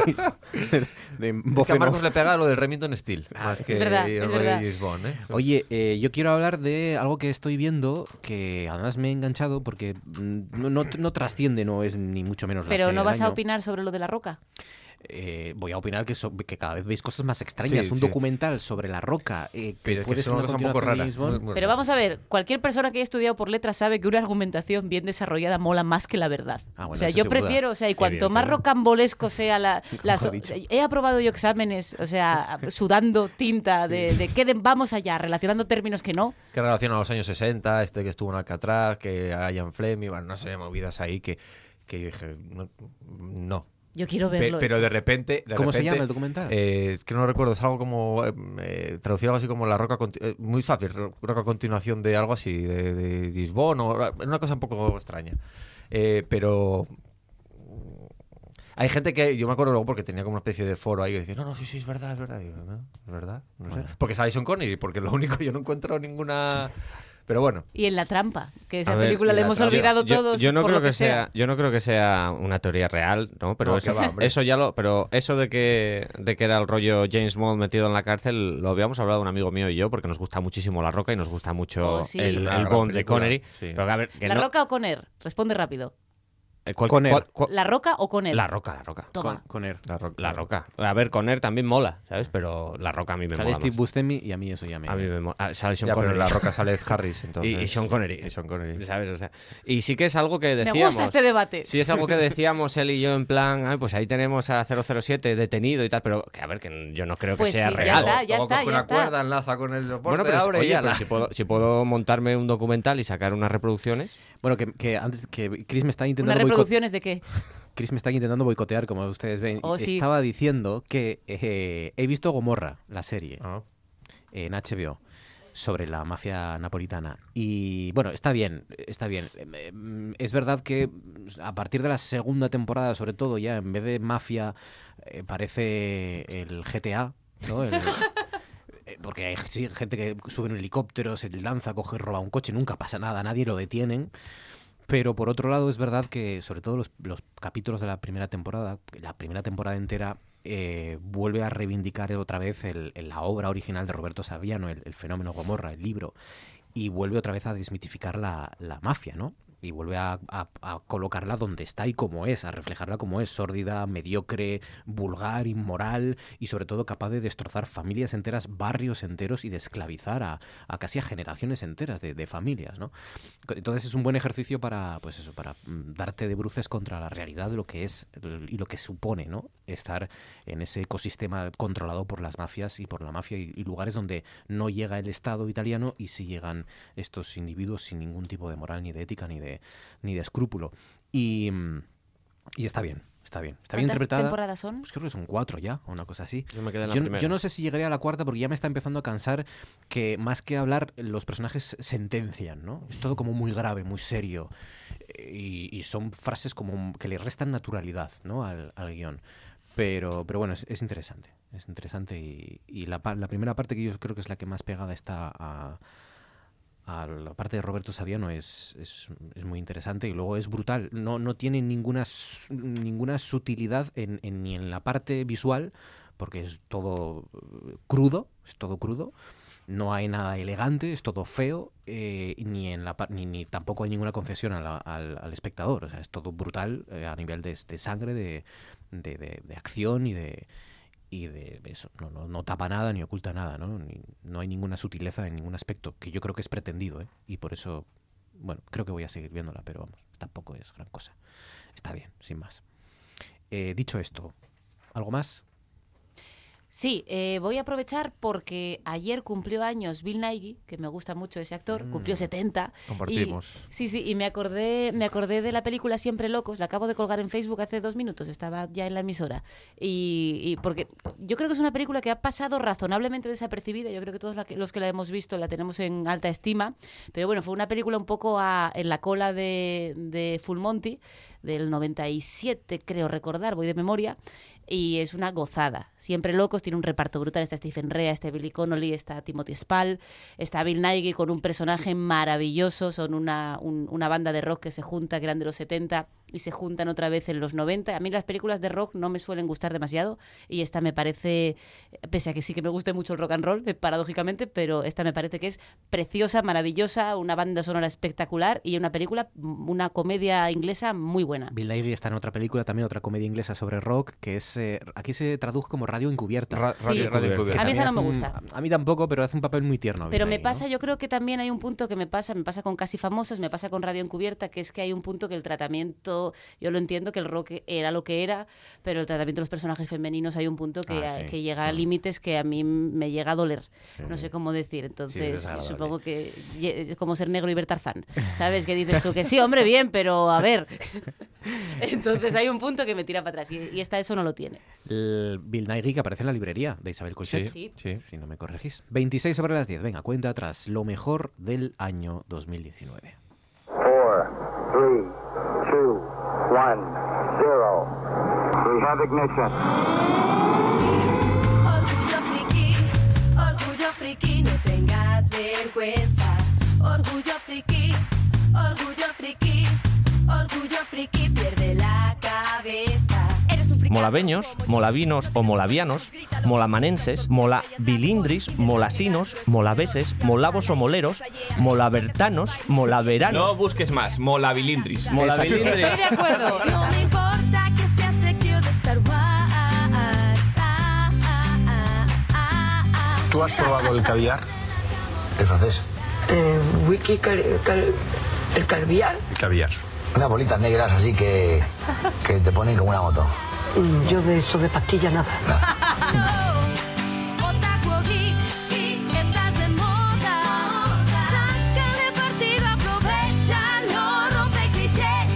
Pues solo por pensar que, solo por no haberle pillado el punto en su momento, no me deberían dejar hablar nunca más. Ya. O sea, ¿Habéis oído porno también vosotros? Sí, sí. Yo también, sí. estáis obsesionados. Sí, sí.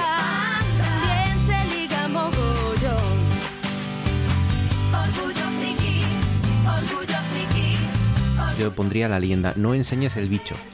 Como, como primera Esto lección. no, para Weinstein le hubiera venido también muy bien. Eh, tía, yo quiero un dragón. Voy a decir, ¿Puedo decir un taco, Marcos? Uno solo. ¿Qué taco es? Follar. Eh, Soplar por el fuelle. Vale. Comparezco ante este programa como candidato a presentar el Tú antes molaba. Y... Ritmazo, ¿eh? Puedes vivir mil aventuras sin moverte de tu salón. Serás así por las alturas. Nos dicen por aquí, por ejemplo, eh, The Crown, dice Raquel Castañón López, eh, que somos muy fans, dice, en casa, del The Crown. The Crown que tiene la tercera temporada ahora mismo, magnífica. Yo la he empezado a ver, magnífica.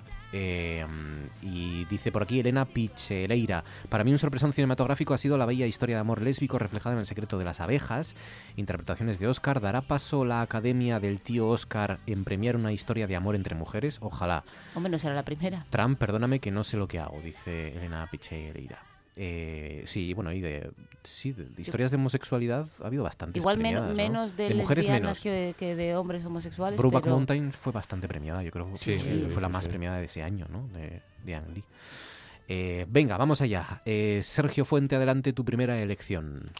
Bueno, pues yo voy a empezar por algo que se estrenó, que solo tiene, o, a- o hay que decir, tiene, tuvo tres días, eh, porque solo queda para visionarlo el próximo día 23, que es ese documental, película documental Pintores y Reyes del Prado, en el que sale el señor Jeremy Irons eh, como narrador y lo conductor, aunque no con... Había gente que me decía, no, es que es el protagonista. Bueno, no, el protagonista no, él es un poco la cara conocida de lo que ahí sale, gana mucho.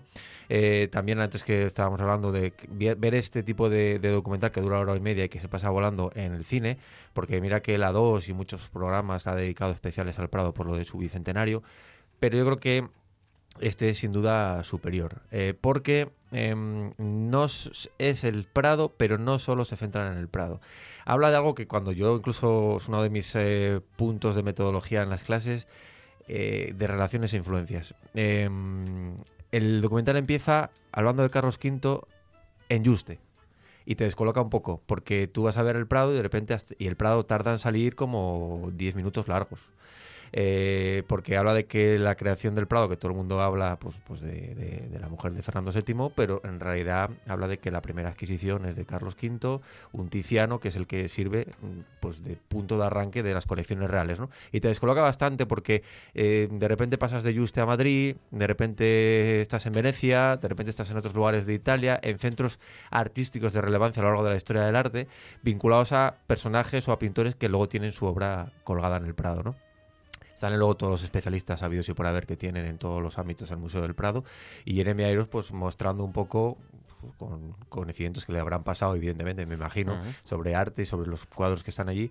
Pero es muy interesante porque te da una perspectiva diferente de que no es solo el edificio no es solo lo que está dentro sino lo que está dentro alrededor. Y una cosa muy importante habla de las perspectivas de futuro del museo porque gran parte de la aparición de Jeremy Irons y gran parte de lo que se comenta es centrando del futuro y del pasado, el famoso Salón de Reinos, que se graba dentro, en el que se está ya trabajando en una rehabilitación para incluso recuperar los cuadros que en su momento estaban allí originalmente y que, eh, bueno, pues le da un cierto aire vanguardista porque está todo vacío, aunque se ve las pinturas del techo y con luces colocadas para el documental, pero se hace también una visión de decir, esto era lo que el origen, un poco el germen, y aquí es donde se va a volver. Y a mí eso me pareció muy interesante, eso y la otra perspectiva de juntar cosas, de dónde vienen las cosas al Prado, y me parece que eh, engancha y es un gran documental.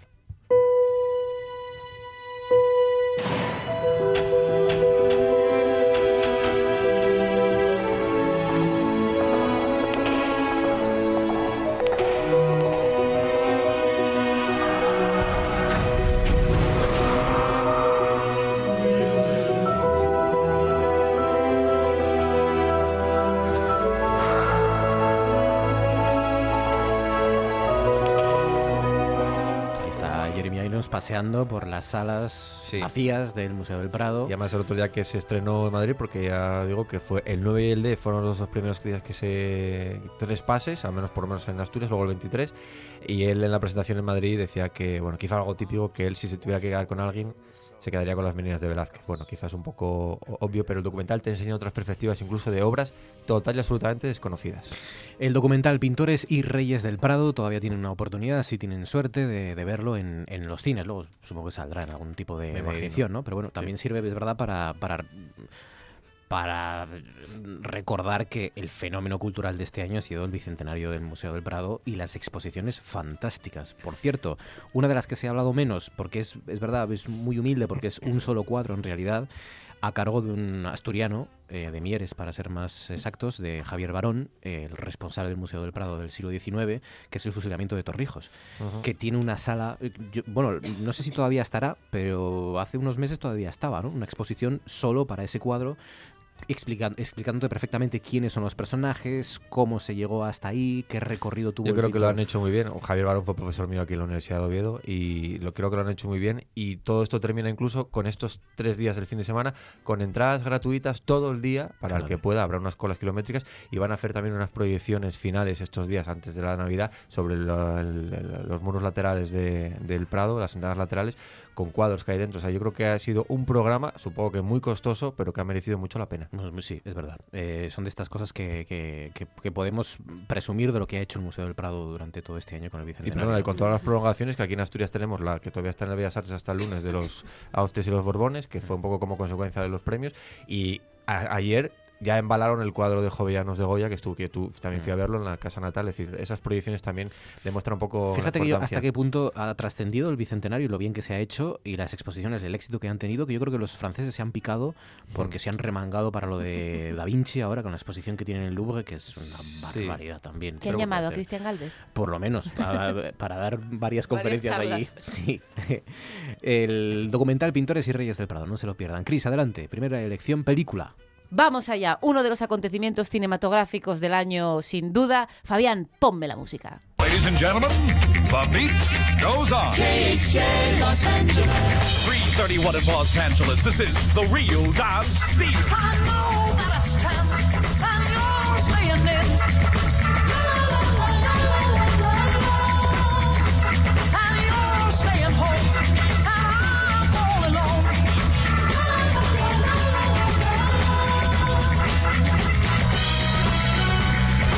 2019 ha sido un año mejor porque ha sido un año de Tarantino, Ha sido con un peli de Tarantino. Tarantino Year, Eso ya, efectivamente. claro, lo convierte en un año mejor. Eso Once Upon a. Time in Hollywood, eres una vez en Hollywood. Yo para mí el momento Brad Pitt conduciendo un coche en una película de Tarantino y sonando Los Bravos es una de las altas cotas de España, la marca España, junto con Íñigo Montoya. Para mí esto es importantísimo, os lo tengo que decir. Sí, sí, es verdad. Esos, para mí esos 20 últimos minutos de Eras una vez en Hollywood son brutales. Maravilloso. Además, pura consiguió otra cosa. Si en los 90 estábamos locos por ver a Pacino y a De Niro juntos en una película que lo hizo Michael Mann con Hit, Sí. llevábamos 20, 25 años esperando a ver a Brad Pitt y a Leonardo DiCaprio juntos en una película. Y yo por primera vez tengo que decir que a mí DiCaprio en esta película, a mí no- nunca me ha gustado DiCaprio cómo interpreta, siempre le veo demasiado esfuerzo y en esta película tiene un está muy bien y tiene un, un monólogo sobre que se le va el texto y bueno, tiene Ah, un monólogo dentro de una bueno, de una sí. caravana Sí, sí. que está para levantarse en el cine y aplaudir. Pero Tarantino saca lo mejor de él, ¿eh? porque también Sí. en Django hace unas cosas. Ah, yo fue en Django cuando- me di cuenta Ahí de con el mazo ahí. detrás. Sí, sí. Aquí está por encima todavía, yo creo. Sí, no sé, está- es está- más difícil, es mucho más difícil, Sí, mucho más compleja sí. la, Está la muy bien. Y luego está, está, es cierto que ha, ha- ha habido otras películas, además por suerte se va a hablar de ellas, así que me, me quedo tranquila con haber hecho esta elección. Eh, pero creo que lo común en cuanto a las- la- los grandes acontecimientos que ha habido este año, aparte de, de Marvel, Star Wars y este tipo de cosas, es que esta película que habla sobre nostalgia y sobre otra época en el, en el cine, también yo creo que hay un tipo de espectador, que desde luego yo soy, ¿no? Eh, y creo que, que hay más en esta mesa, eh, que esto es ir con ilusión al cine a ver la última de Tarantino, como la, la- la de Kubrick. O, Sí, es un o- acontecimiento. Claro, antes las de, las de Scorsese. eh, la- quiero decir, eso es un mundo que ahora mismo se está desdibujando un Está en poco. extinción. Ese punto en del, extinción. del, Hoy- del autor. Hoy, hoy salía que eh, la mayor parte de la gente que está viendo el irlandés en Netflix la está viendo troceada, partida, ¿no? Que eh, ese ejercicio, ¿no? Esa, esa, ese ritual de ir y colocarte delante de una gran pantalla para ver una película que dure tres horas, tres horas y media, eso está desapareciendo. Pero en Y casa esta la costumbre es distinta. La, la costumbre no, no, no puede funcionar igual, porque en casa tienes otros estímulos. Estás en el salón, por mucho que apagues la luz y tengas una gran pantalla y no claro. sé qué, estás viendo que la mesa, pues, hoy voy a recoger esto, voy a coger, voy al baño. Y luego ocurre que En cada vez, quedan, cada vez quedan menos eh, grandes directores a los que les dejen como a Tarantino, toma y haz lo que quieras. Le- El capricho que quieras, porque eh, Once Upon a Time in Hollywood es una película muy caprichosa. Sí. De las más caprichosas de Sí. Tarantino, ¿no? Y mira que son, es decir, ha hecho lo que ha querido.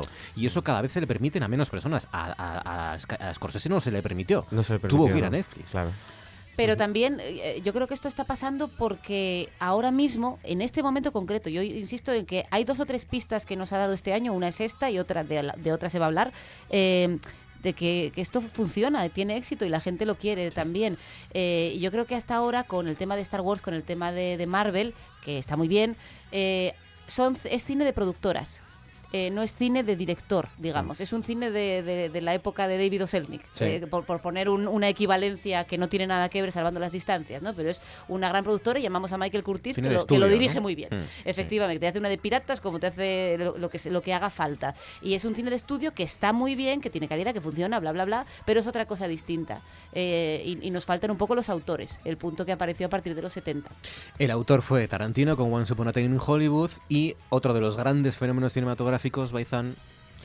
Eh, pues eh, mi primera elección es el- una de las que yo creo las la película del año, que es Joker. Eh, Tengo que decir que me costó decidirme entre Joker y The Irishman. Lo que pasa que The Irishman, el, el irlandés, le quiero dar otra oportunidad, porque como ya os comentaba, la primera hora me parece que, en mi opinión, ¿vale? Nunca jamás le vería a Scorsese como tiene que contar una historia, pero creo que alarga demasiado el mar, o sea, amplía demasiado el marco en el que quiere dibujar la historia y, y para mí la penaliza un poco. Y claro, se hace una película muy larga. Y no es una película, como dije un día aquí, como uno de los nuestros o como Casino, que tiene un montaje rápido y, y- y, ¿sabes? No, es una película mucho más íntima. Es, eh, le dejaron a- ahí sí que le dejaron hacer lo que, lo que quiso a Scorsese, ¿vale?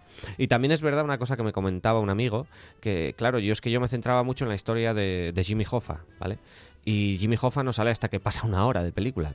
Y claro, a mí lo que me decían es que tampoco es la historia de Jimmy Hoffa, me decía mi amigo. O sea, es una historia que nos cuenta la historia del irlandés. Y luego sí, Jimmy Hoffa es una parte muy importante de su vida, pero no es una película sobre Jimmy Hoffa. Así que también es normal que, se, se que, que tuviese ese margen Scorsese, ¿vale?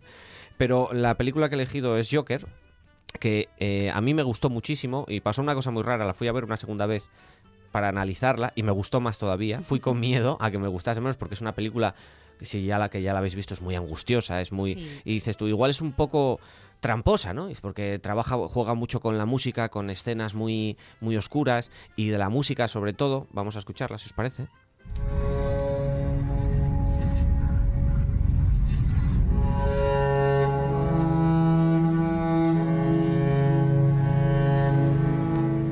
Varias coreografías a lo largo de la película, eh, varios momentos que te recuerdan ¿no? lo que es el, el cine, efectivamente, el Claro. cine con mayúsculas.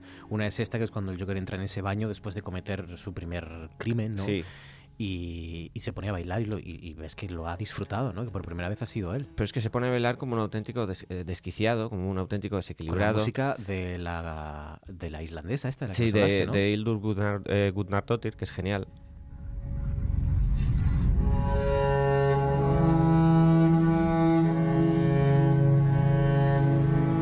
Esto es como. eh, yo la escucho y la he escuchado un montón de veces, y es como una nana. Es una nana muy sórdida, muy oscura, que, eh, lo que pretende es básicamente eh, mostrarte la evolución de, de un, ser humano que realmente se está volviendo completamente loco, que ya es, ya es una persona con una base con una base que nada estable por, por el contexto familiar y personal que nos ponen.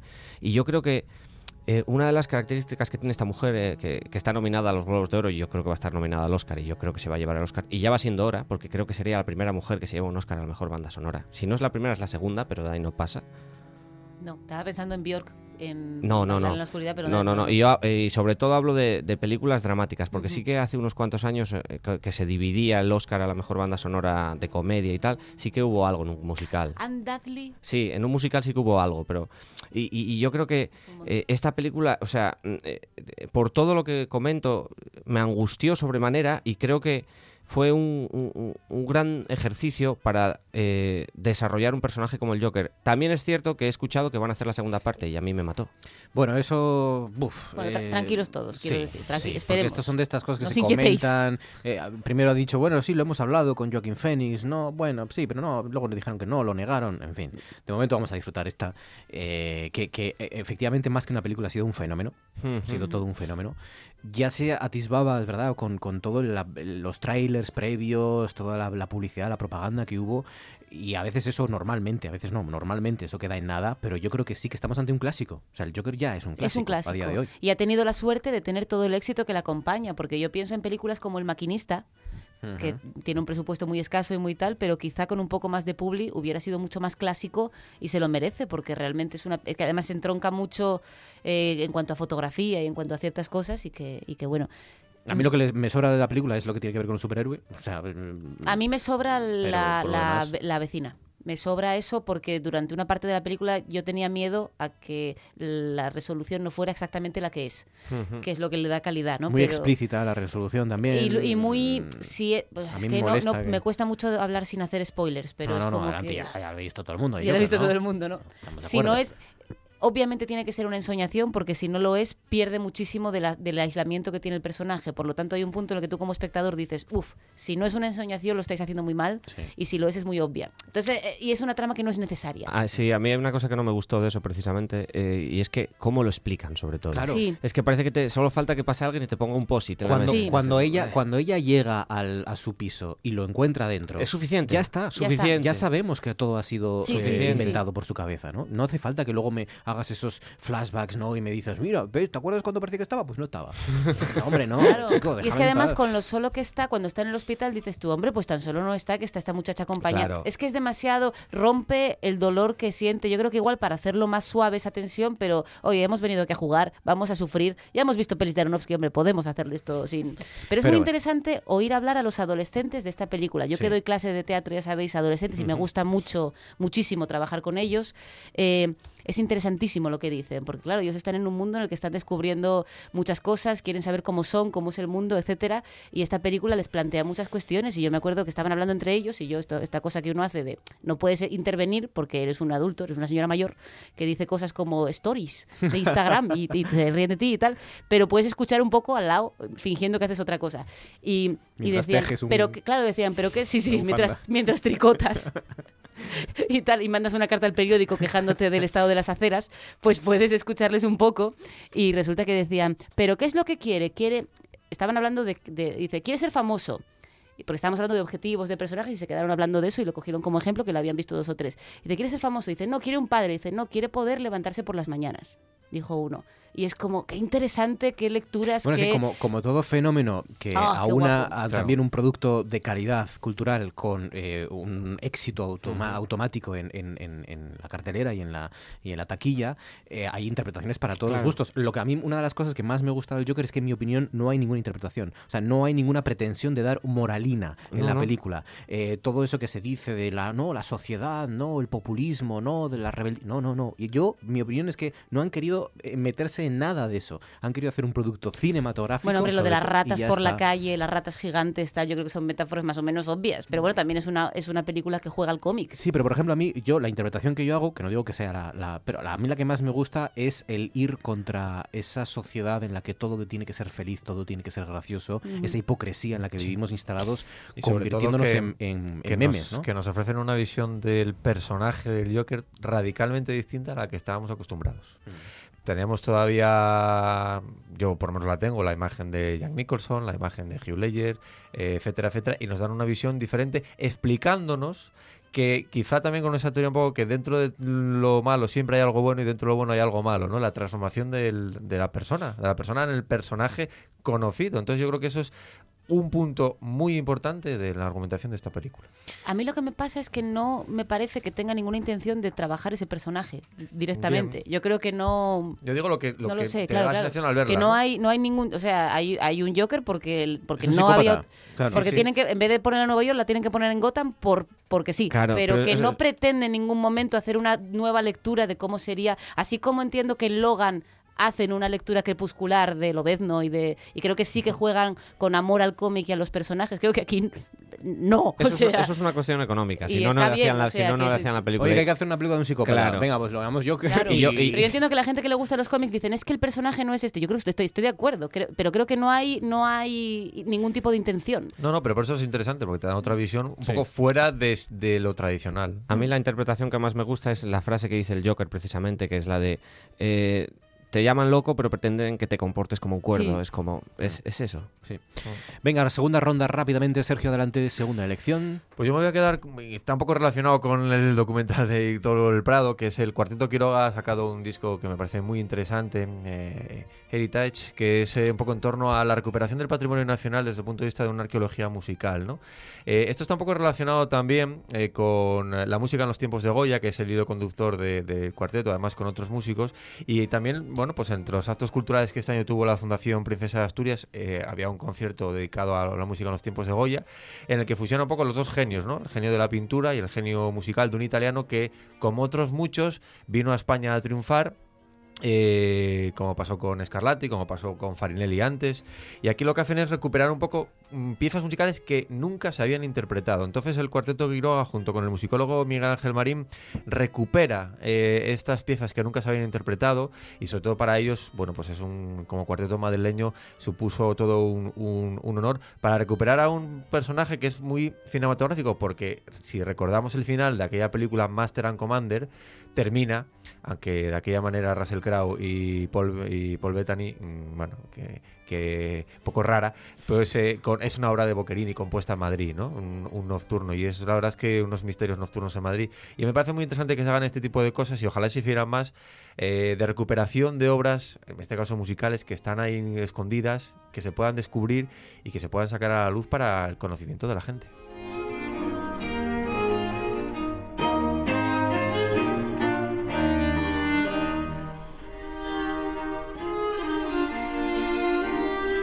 Del cuarteto Quiroga, que fue premio nacional en 2018. El año pasado fue premio nacional de aquí, eh, en el cuarteto Quiroga. Pues sí, muy recomendable. Heritage, la segunda elección de Sergio Fuente. Eh, Cris, adelante. Segunda elección, serie. Serie, me voy, es un evento. Para, y además a mí me, me ha gustado mucho, me ha gustado mucho verla y, y al final es parte de tu vida. ¿Cuándo Eh, te incorporaste tú? Al principio. Ya desde las primeras, Desde las- ¿no? po- Podemos poner la banda sonora porque total va, va de fondo y es muy épica. ¿Habrá alguien que lo conozca esto? Ya, ¿eh? Y se pega, ¿eh? Efectivamente. Es una gozada. Matrimonio con hijos. También ves el nombre del compositor, es muy raro también. Sí, eh, Ramin Djawadi. Ole. Eso, eso. Yawadi. Djawadi. Sí, pero que tiene una D muda, una cosa así. me costó, ¿eh? Este me costó aprenderlo. Juego de Tronos. Qué bueno. Juego ¿Por de qué? Tronos. Sí, yo la empecé a ver en la primera temporada. No empecé el- al principio, principio, porque mm, yo no había leído los libros ni nada. Me lo habían recomendado porque me dijeron unos amigos que era muy shakespeariana, cosa que era totalmente cierta. Y pues entré a... me- De hecho, me dijeron lo que yo dije a partir de ahí a toda persona que me preguntaba por la serie. Me dijeron, mírate el primer capítulo y si cuando acabe este primer capítulo no quieres ver el segundo, no la veas. Pero claro, los, los cliffhangers, los enganches al final de cada capítulo son están muy bien hechos, son muy espectaculares y eh, el final del primer capítulo era las cosas que hago por amor, Hmm. que decía Jamie Lannister. Y claro, a partir de ahí es inevitable continuar. Y claro, es una serie que ha hecho todo lo que luego hemos visto de, de- de la- los vídeos de reacción, de capítulos, eh, yo creo que con Juego de Tronos se termina en cierto modo, bueno, todavía existen y, y van coleando, pero se van a ir acabando ya. Es- las series Mm. semanales, se acabó esto, ahora ya te administras tú cómo funcionan, o sea, tienes tú tus capítulos y lo vas viendo, y esto de esperar un año por la serie y continuar... Entonces, bueno, yo es que Es me historia de la televisión. Claro, yo era otra, otra persona hace ocho años. Sí, sí, Yo Juego de Tronos. esta lo he visto en distintas casas, en, vamos, Y además, eh, eh, esperando a- para ver el último capítulo, los últimos capítulos en todo el mundo, porque ya no es solo Estados Unidos y luego llega aquí, sino que estamos cas- casi todos pegados al, al- a, bueno, así, a las plataformas Bueno, el- los, a nivel los- mundial. los vídeos de la reacción, claro, los vídeos de reacción del final del tercer capítulo de esta última temporada, que es el momento Aira, no digo más, eh, que no sé si os acordáis que aparecieron, que era gente en los bares, porque claro, hay un momento en que hay un silencio sepulcral y un golpe de efecto rápido, y la gente llorando, gritando, aplaudiendo, eh, son es- Pues sí, eh, es historia de televisión y ha terminado en este año 2019. Juego de Tronos. Baizán, adelante, segunda serie también. Sí, yo también he elegido una serie, en este caso he elegido Watchmen. Podría haber elegido una de la que creo que va a hablar, creo- me intuyo que va a hablar eh, Cristina más tarde, pero yo creo que seguramente esta para mí sea... Son, son dos series distintas. Yo Vamos estaba también con la tuya, ¿eh? Vamos a escucharla.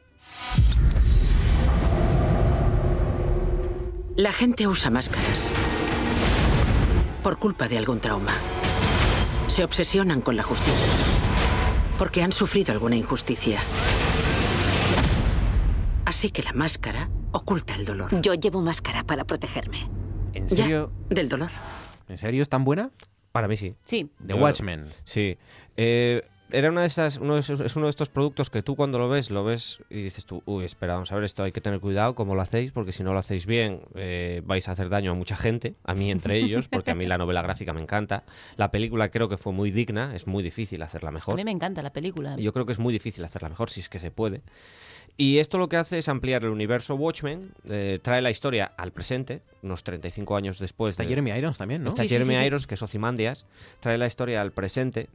Eh, es una serie muy arriesgada, muy, muy arriesgada. Detrás de ella está eh, Dam- eh, Damon Lindelof, que eh, lo conocemos por Perdidos o por Left, o Leftovers. Eh, cuando digo que es arriesgada, lo digo de verdad. O sea, ya me gustaría a mí que en cine se arriesgasen como se, como se están arriesgando en muchos de Sí. los capítulos. Capítulo, en particular, los capítulos 3, 6 y 8 son una auténtica salvajada. Sí. O sea, son... ¿En de- qué, en qué sentido? en todos. O sea, de- Violencia. eh, No, no, no, no, no, de lo buenos que son. Ah, vale, De ¿Cómo cuentan una historia? La 3 es narrativa, el tercero es narrativa pura, el 6 es un despliegue de imaginación y de talento que yo nunca había visto, y el 8 y el capítulo 8 falta el 9, todavía el, el 9 tiene que venir el lunes, espero que no me la estropeen. Para que os hagáis una idea, yo ayer a las eh, a la 1 menos 20 de la mañana tenía pendientes el 7 y el 8. Me dijeron, velo, me, me mandaron una crítica de que el 8 era muy bueno y tal. Y yo dije, voy a poner 20 minutos del 7 y cuando me di cuenta eran las 3 de la mañana y estaba con la cara así después de haber visto el 8. El, el 7 cierra con una versión a piano del Life on Mars de David Bowie, que es una... O sea, la emoción que te entra cuando llega ese momento, llega ese piano y lo que significa, ¡bah! Como ven. Baizán ve las series por obligación, o sea, me quedó pendiente, o sea, es como los, como los exámenes y estas cosas. Sí, Entonces, en tengo este pendiente el... Para este venir caso, aquí. sí. Sí, Fue el único que había visto Irishman la, ¿Es la semana pasada, El te único que hace los deberes. El único que hace los deberes al día. O sea, que llegamos las, todos, las no tenía ahí todavía, lo- los tenía ahí colgando y cuando y de hecho iba a ver solo 20 minutos, vi el 7 entero y voy a ver esta y cuando que- Claro, el cierre del 7, Es que, vete claro, para la cama, yo- yo- vete el- para la el cama. cierre del 7 digo descarado, digo, vete para la cama. que, que le den a Coixet, perdona que te diga, me pongo con esto. Ah, son, dos, son, son series muy distintas. Estaba yo No, pensando que si llegas a tener el o sea, 9 hasta las 6. No, no, no, de la no. si- mañana, si, hay 15 si hay 20 capítulos, me los como enteros. Pero el 9 es el último, cierra el ya. 9 es el último, sí. Hoy- No sé si hay más luego más temporadas, pero esta sí. Última ronda, Sergio, adelante, ¿con qué cierras? ¿Otra serie? Bueno, yo después de todo esto, la mía es menos, digamos, se- eh, sesuda, ¿no? Es eh, Harrow, eh, de un actor que a mí me gusta mucho, que es Joan Gruffudd, que quizá muy conocido por El Rey Arturo y por, eh, bueno, otras, eh, pa- sale en Titanic y el, el, eh, Mister Fantástico, de las primeras versiones. El típico canalla investigador, que es una especie de fusión entre el universo de Conan Doyle y las investigaciones tipo FSI, y yo creo que es bastante interesante. Bob! A mí estas se me parecen mucho siempre todas. eh, Bones, eh, eh, no sé bueno, qué, sí, eh, entiendo, FSI. entiendo por lo demás, pero este tiene un punto más de canalla, más de saltarse las normas y más de mm, estar situado en Australia. Aparte de una cosa que yo creo que es mm, importante, que todos los casos son reales que ocurrieron en Ah. Australia. Me interesa. Entonces, eh, es verdad que se parecen. Pero el- tiene un poco canalla independiente y de hago lo que me da la gana y tengo misterios eh, hasta el punto, vamos a hacer un pequeño spoiler, que en la primera temporada se demuestra que él soluciona crímenes, pero también comete. Uy, Oh. Al, menos uno. Pues Vamos recomendación de este año para por parte de Sergio Fuente. Cris, ¿con qué cierras? Voy a cerrar y como vamos un poco justos de tiempo, intuyo, no voy a hablar de ella porque hemos hablado tantísimo de esta miniserie que no hace Pero falta. había que traerla. Había que traerla, Mm. Chernóbil.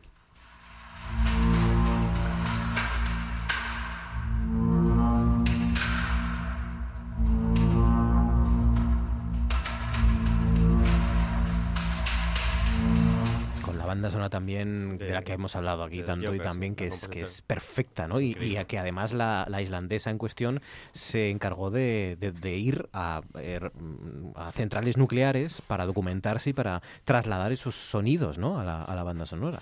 ¿Os dais cuenta de sea cómo que- estamos hilando el programa de hoy? Que hemos hablado de Don Johnson, que luego sale en Watchmen, de Jeremy Irons, que luego aparece no sé Sí, qué. eh, sí, hemos sí. dos bandas sonoras de la misma. Es espectacular. Yo con Jeremy Irons me había fijado.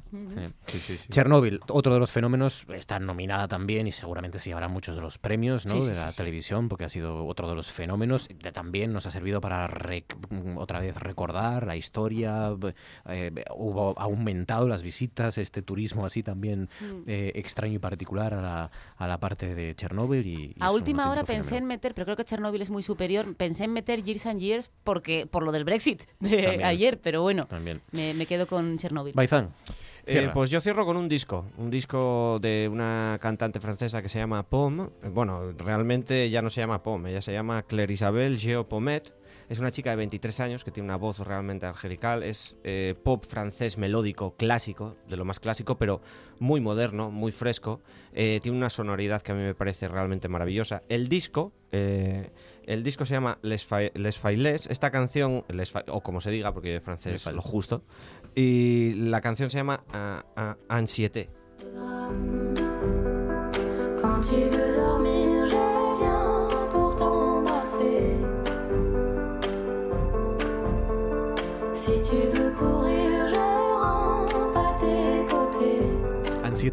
Ansiete. La Gracias. canción de... Com- com- Marcos. comentar que Es natural, ¿no? Comentar que no es una no es un accidente. En 2018 sacó otro disco que era mejor todavía. Que, el- que- que- oh, a, mí, a mí al menos me gusta más. Es Bueno, una- no hemos hablado de que para mí una, otra de las series, es verdad que ha sido una- un año muy bueno de series, muy Sí. bueno, magnífico, y de miniseries también. Eh, para mí una de las series del año ha sido eh, Succession, Sucesión, ¿no? Eh, no sé si se tradujo o no, pero, pero en HBO la de la familia que va a heredar, que todos los hermanos, son tres, cuatro hermanos, están pendientes de heredar el gran imperio de, de empresarial, de empresas sobre todo de comunicación, y todo lo que ahí se, se, se, se- se- maneja, ¿no? Los manejos que hay internos en una familia, una familia de millonarios que quieren heredar ese imperio. Puro Shakespeare. Sí, ¿no? Puro Pues me la Shakespeare. busco, me la busco. Lo- para mí ha sido lo más shakespeariano del año. Eh, la segunda temporada, porque Pues la Cristina- primera... a Cris no le gusta nada Shakespeare, no sé por bueno, eso lo dijo. por ¿no? eso lo digo, para que no la vea. Eh, porque la primera creo que se Podríamos estrenó- hacer el ranking de lo más shakespeariano del año. para mí Ya. es con- constantes. Incluso yo creo que ellos llegan a hacer referencias en las que hacen bromas internas con, con algunos de los personajes de- del bardo. Es que Shakespeare inventó el inglés que conocemos hoy en día, maldita sea. Pues sí. Y, y una banda sonora que a ti te va a gustar. ¿Sí? Mucho.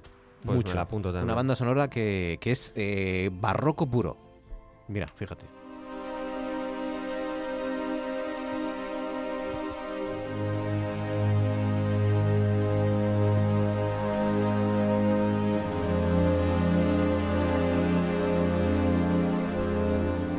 Adagio en si, si minor, que es como do menor, ¿no? Do menor, En sí.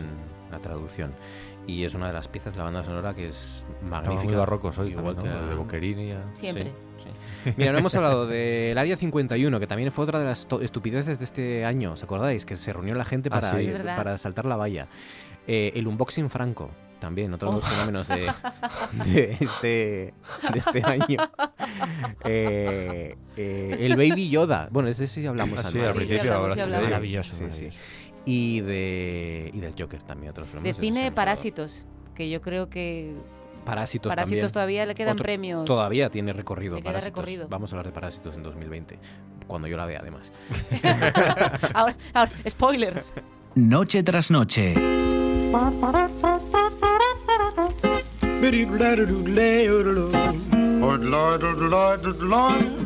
Guía para sobrevivir en un mundo millennial.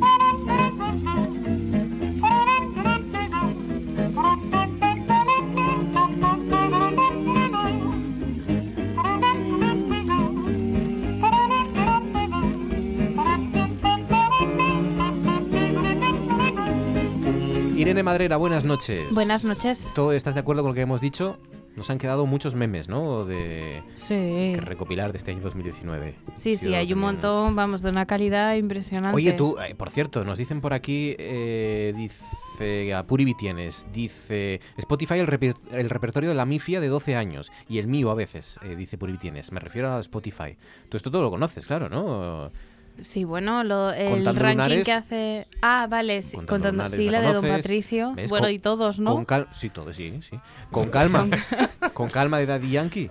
Sí. Y Snow. Calma remix de Pedro Capó y Farruko. ¿Qué les pasa con la calma? Eh, Que la necesitarán. sí, algo de una playa. sí. Y Sí, bueno, sí. ah, por cierto, el número 5 con altura de Rosalía, que es el otro gran fenómeno. ¿El de 5? este año. Ah, yo pensé que cinco. sería el primero. ¿Tú también? Pues no, sí, sí. Mm, Pero da pues igual. mira. Pero si Este año Rosalía no ha el- salido nada este año. El año Rosalía. ¿Qué más? Pues mira, hace mucho tiempo que no hablamos de, de challenge y de retos virales. Entonces, bueno, eh, he estado navegando por, por la red y hay algunos nuevos.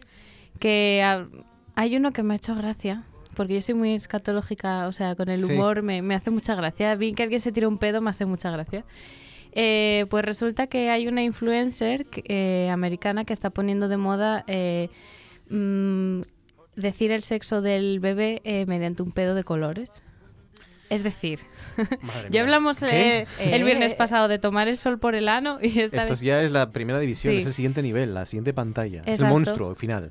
Resulta que ella está embarazada y, bueno, se hizo un vídeo en el suelo y la ves, ves a la chica mirando al objetivo y de repente se tira un pedo de color azul.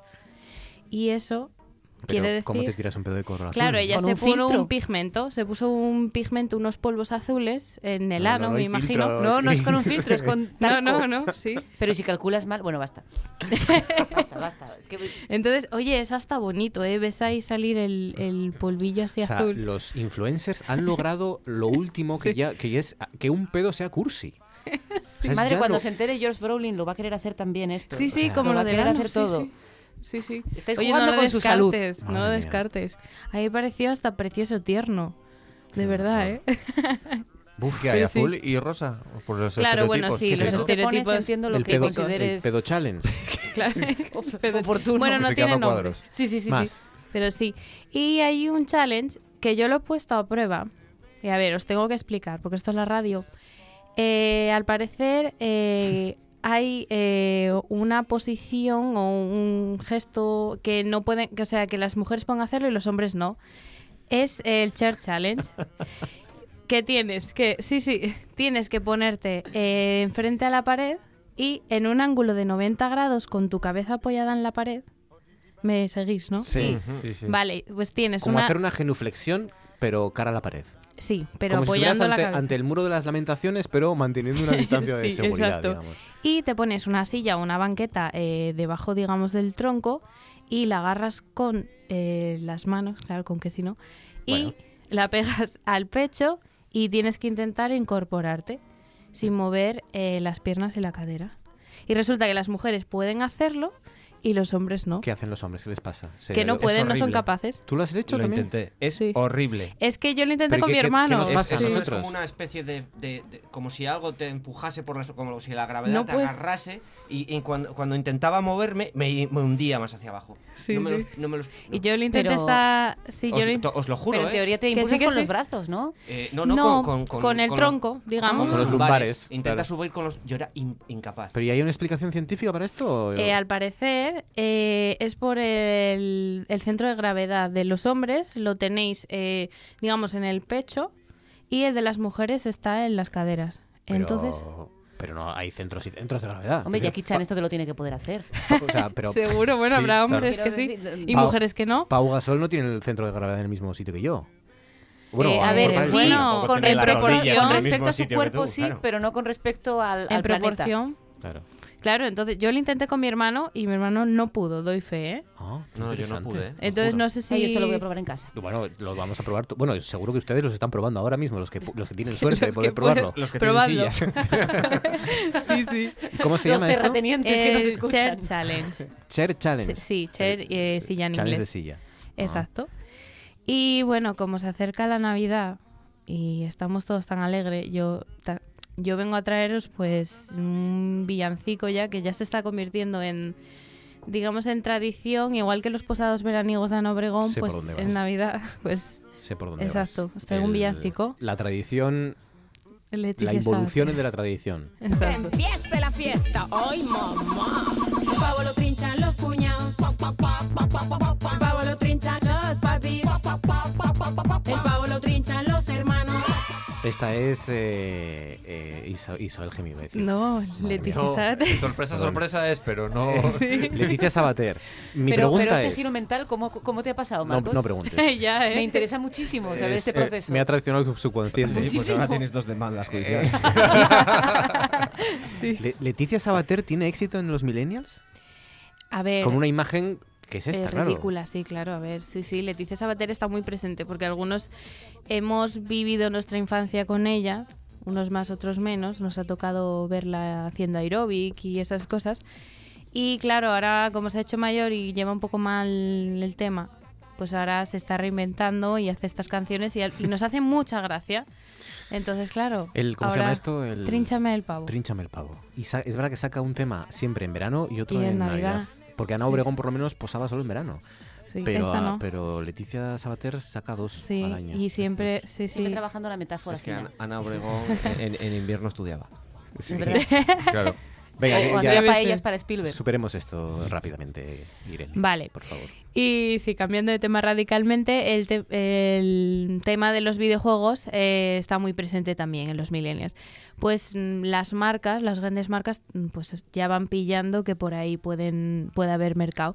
Entonces, eh, Louis Vuitton, que es una marca... mm, De las más importantes de exacto, lujo, ¿no? Sí, de moda.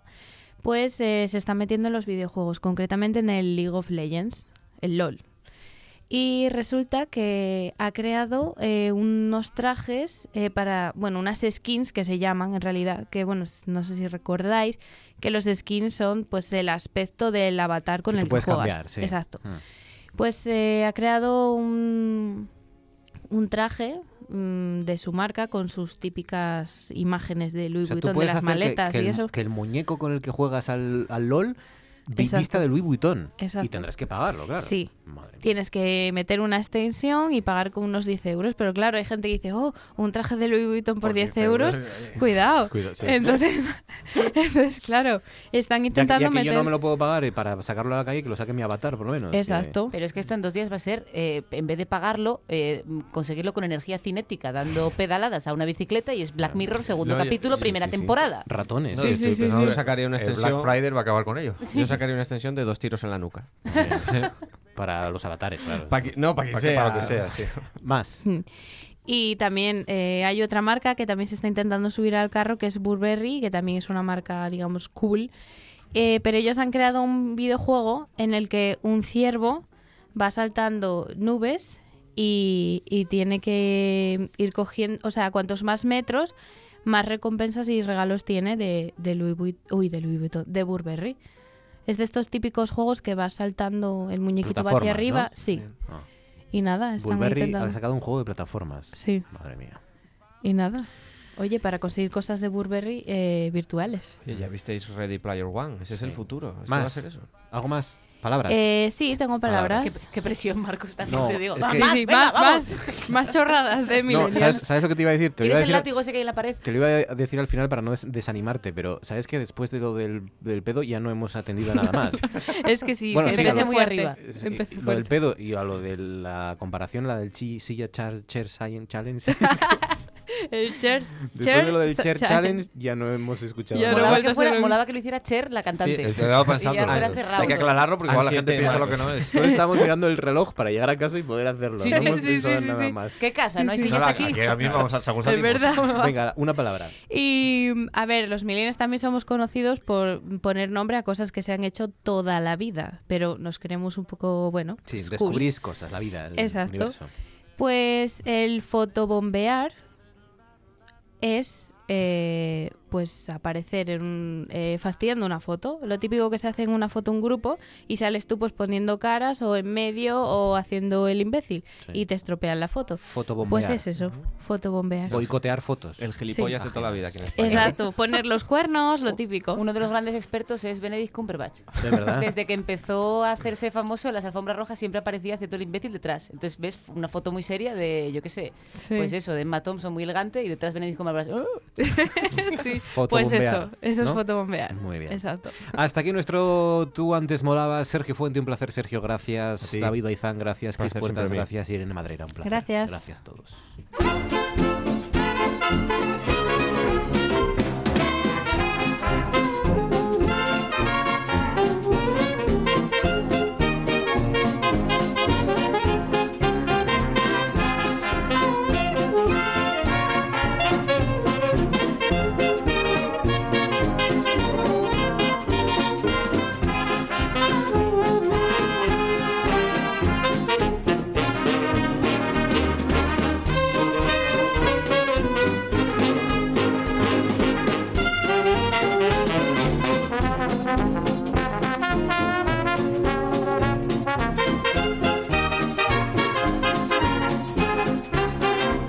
Les informaremos, pero.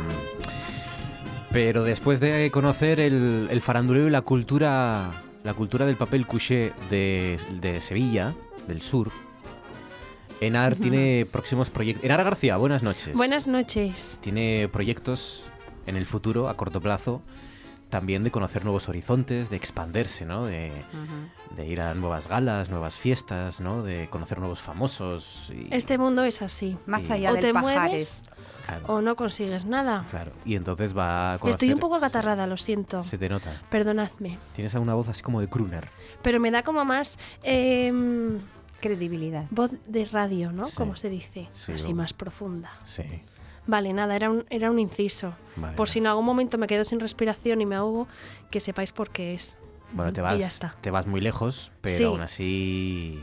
Aún así estaremos en contacto contigo a lo largo no del voy año. todavía, dame unos días. Te vas a un No lugar. me eches ya, un por lugar favor. que es otra, otra cultura también, recordémoslo. Es, es otro mundo. Es un mundo que vas a sufrir el impacto, ¿no? Porque, porque vas, a ver, vas a ver a gente, por ejemplo, untando la morcilla, Mm, que es algo, que no me gusta, pero no pasa nada. es algo muy difícil de entender, pero Eh, ¿Qué más hay por allí? Eh, muchas cosas. Vas a ver, gen- vas a, vas a ver gente, por ejemplo, que, que coge el coche para ir a la playa. Esto es. Esto es a lo mejor un bueno, esto también pasaba en Sevilla. Bueno, mira, también, sí. Claro. Sí, Vas sí, a ver a gente que está en Bavia. Está en Bavia, También. gente de- sí, literalmente además, en Bavia, ¿no? Bueno, pero no vamos a dar más pistas, ¿vale? Porque esto es mi vida personal.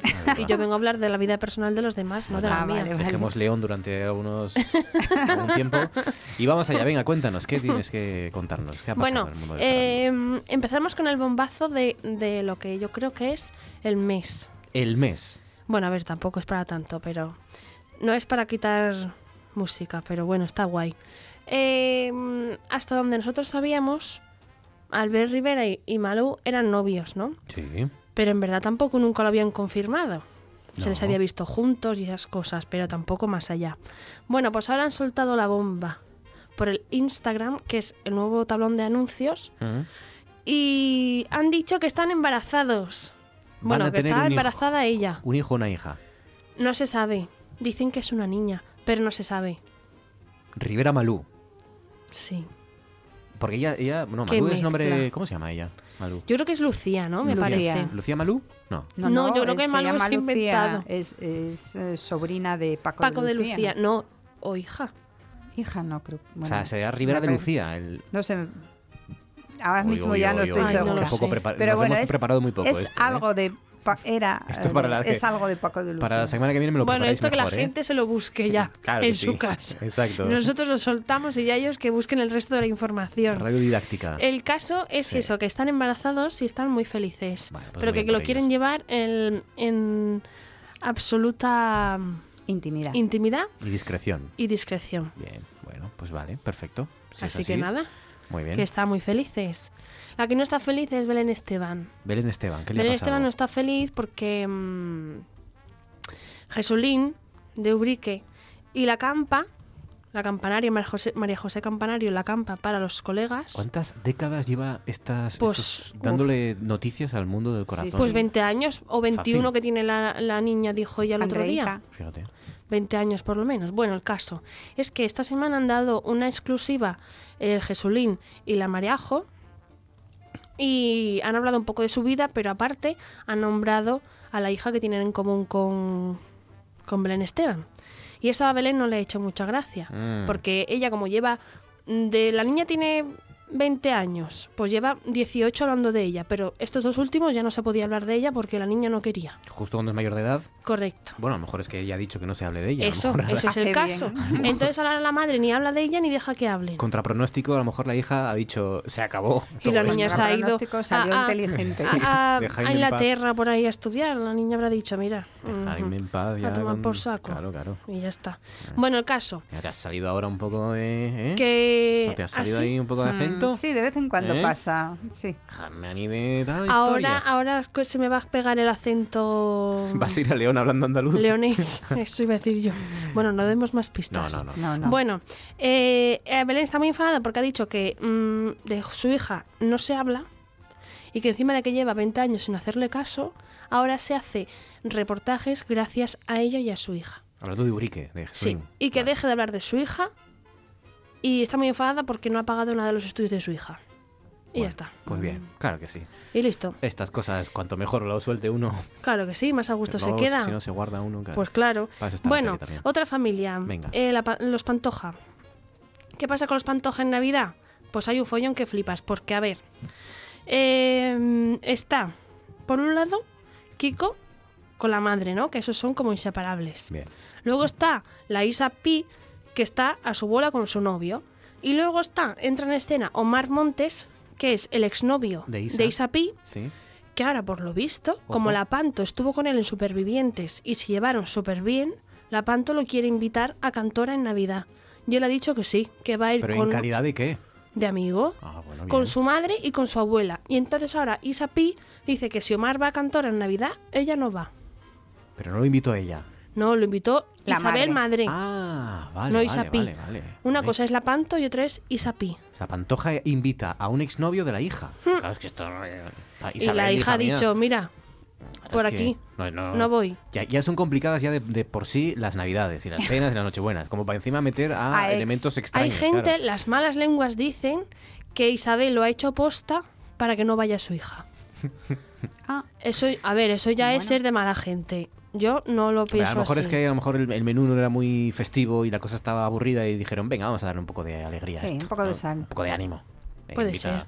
Un poco de salseo. Invita al exnovio de la niña, anda, En, la- esto- en- en Cantora. ¿Sabéis que yo el año pasado cuando estuve en Sevilla pasé por Cantora? No ¿Os lo había ser. contado? No. Pues ¿Y os lo cómo es? cuento ¿Cómo ahora. es? Cuenta, cuenta. Se nota cuando uno está llegando, a lo Sí, mejor el, hay como... una- un aire telúrico, a lo Sí, mejor, sí. sí, sí, sí. Lo que pasa que la casa no la vi porque está la entrada que pone Cantora con los mitos, míticos cuadraditos estos Sí, sí, sí. y la casa está como mucho más lejos. Hay una y yo solo ahí. iba de pasada, pero estuve en Cantora. ¿Y no te dieron ganas de saltar a lo mejor el- No, la no. verja? ¿Cómo no llamaste, mujer? No, porque tú sabes, no quiero molestar No, no, y claro. bueno. Y luego Pero te- sí, sí, estuve Que era mala hora, a lo mejor. Igual También. estaba durmiendo la siesta. Venga, más cosas. Bueno, más cosas, sí. Navidad Que en lo- casa de Luego las- me los liáis. Eh, la que no está muy contenta tampoco es Agatha Ruiz de la Prada. Esta mujer, mira que no sale mucho en el faranduleo, pero cuando sale siempre es por una desgracia. Bueno, Mm. por una desgracia, a ver, tampoco. Su anterior marido, que ahora no me acuerdo de su nombre, que era un señor conocido. Pedro J. Pedro J. Ah, Pedro. J, es verdad, ¿ves? Ah, Ya decía yo que un pensé que señor ya estaba conocido. perdido. Yo dije que a lo mejor ha tenido, solo ha tenido un marido, ¿no? Sí, Ruiz, y llevaba un montón de años Pero con él, toda la vida. Más de 20 años. yo Bueno, pues lo de, mm, se separaron Sí. y al poquito Mal. él empezó con otra, entonces ella no le sentó muy bien y se ha enfadado y Sí, sí, no, no, no se llevan así muy bien. Él ha rajado de Pedro J. Ella, ¿no? Ha rajado alguna vez. A ver, es que pobrecita. Sí. Bueno, el caso es que ahora ella tenía otro nuevo novio que se llama Luis Miguel Rodríguez, que es un empresario de no sé qué, también un poco de dinero, ¿Mm? y está triste ahora la mujer porque han salido unas fotos de Luis Miguel con otra mujer Venga ya. en una ¿En serio? revista, te lo prometo. Qué vida más triste. Ha pasado, ha pasado. Madre Hay mía, gente que está condenada Sí, sí. Que A fracaso ¿no? Al desamor, sí. Agata, hija mía. Agata, pobrecilla, está agafada la mujer. Sí, sí. Y, pero ¿y se sabe? ¿Se ha confirmado que está con otro su novio o con otra? Bueno, la Hombre, a foto... ver, yo creo que las Pero fotos no dejan lugar a dudas, la ¿No? verdad. No, Hay fotos y fotos. no, no, esta no deja lugar a dudas. ¿Sí? Están ahí apretujando la... es que la gente no me ve, pero... apretujando sí. a, a otras, sí, sí. A ver, Ahí, cebolleta, sí. está feo. La foto Vale. está fea. Vale. Vaya. La foto no deja... Agata tendría que estar disgustada. No hay espacio para la No. especulación en esa foto. no hay- Correcto. No hay, espacio para nada, casi. Correcto, para que la gente lo entienda. Venga, más cosas. Eh, ah, bueno, mira, quería comentar yo aquí, esto no tiene así mucha importancia, pero es que la familia real ha sacado ya su felicitación de Navidad Mm. Es verdad. y está guay Desde el balcón. porque eh, la protagonista es Asturias, Claro. como debe de ser, no digo yo otra cosa. Porque la foto es una foto que está hecha, además así muy natural, eh, desde el balcón en Asiegu, cuando fueron a dar el premio de Pueblo Ejemplar, y eso es muy guay, era una aportación. Una- un balcón rústico así, ¿no? El, Sí, hombre, está chuli. la- el corredor de toda la vida, ¿no? De una sí, casa esta de, de tal. Y, y es verdad que es muy, muy guapa. Están ahí Hmm. las dos vestidas igual, las dos crías. Sí, eso sí. Muy abrigados. El rey está pingando porque, porque llovió, Llovió mucho ese día, llovió bastante. Y es la foto que han elegido para felicitar ¿no? Hmm. las navidades. Y nada, era eso sí, un comentario sin más. Pues bueno, movida. Nos gusta que Esto, reivindiquen Claro que sí. Movida eh, medio internacional, medio nacional. ¿Por qué? Porque hay movida entre el Zapataki y Miley Cyrus. Ah, qué susto. Pensé que con Thor. Ah, no, no, no. Esa en- gente ya el- está. Esa relación está consolidada. Problemas en el Olimpo. No, no, Vale, no. vale. No, no. Bueno, a ver, el caso es que. Sí. ¿Qué te digo? Eh, Miley no sé si sabéis, si os acordáis que ellas eran cuñadas. Porque, Ah, claro. claro. Elsa está casada con Thor Sí. y Miley estaba casada con Liam, que es el hermano de Thor. Estuvo casada 10 minutos, fue, ¿no? Es que vamos a ver, esa gente se tiró 10 años juntos y un año de casa. Yo creo que le dijeron, mira, vamos a casarnos, pero no... Vamos a no. casarnos para divorciarnos, que es Más el, o menos. el comienzo un es verdad que esa relación fue un poco turbia ya desde el principio. Esa gente no estaba muy bien. Hmm. Porque venían, volvían, se dejaban, no sé qué, de repente, pum, nos casamos. Y no, no. El Zapataki y Miley Cyrus estaban las dos casadas con los hermanos Thor. Claro, y, y todo estupendo, parecían súper amigas, no sé qué, no sé cuánto, hasta que, claro, Miley ha hecho lo que ha hecho con Liam y él se ha dicho, oye, que es mi cuñi, Claro. no te pases. Y lo ha que dicho encima es hermano de Thor. No, públicamente ha dicho que, bueno, que Liam está como está después de romper una relación de tanto tiempo, pero que no pasa nada porque él se merece algo mucho mejor. Uy. Y claro, Uy. Como las tira, ¿eh? Eso duele. Claro. Eso, Eso eso, por ejemplo, Han- hace daño. Hannah Montana lo perdona. Miley Cyrus no te pasa eso. ¿eh? Exacto. Miley Lo que pasa es que, claro, ella tiene a Thor en casa.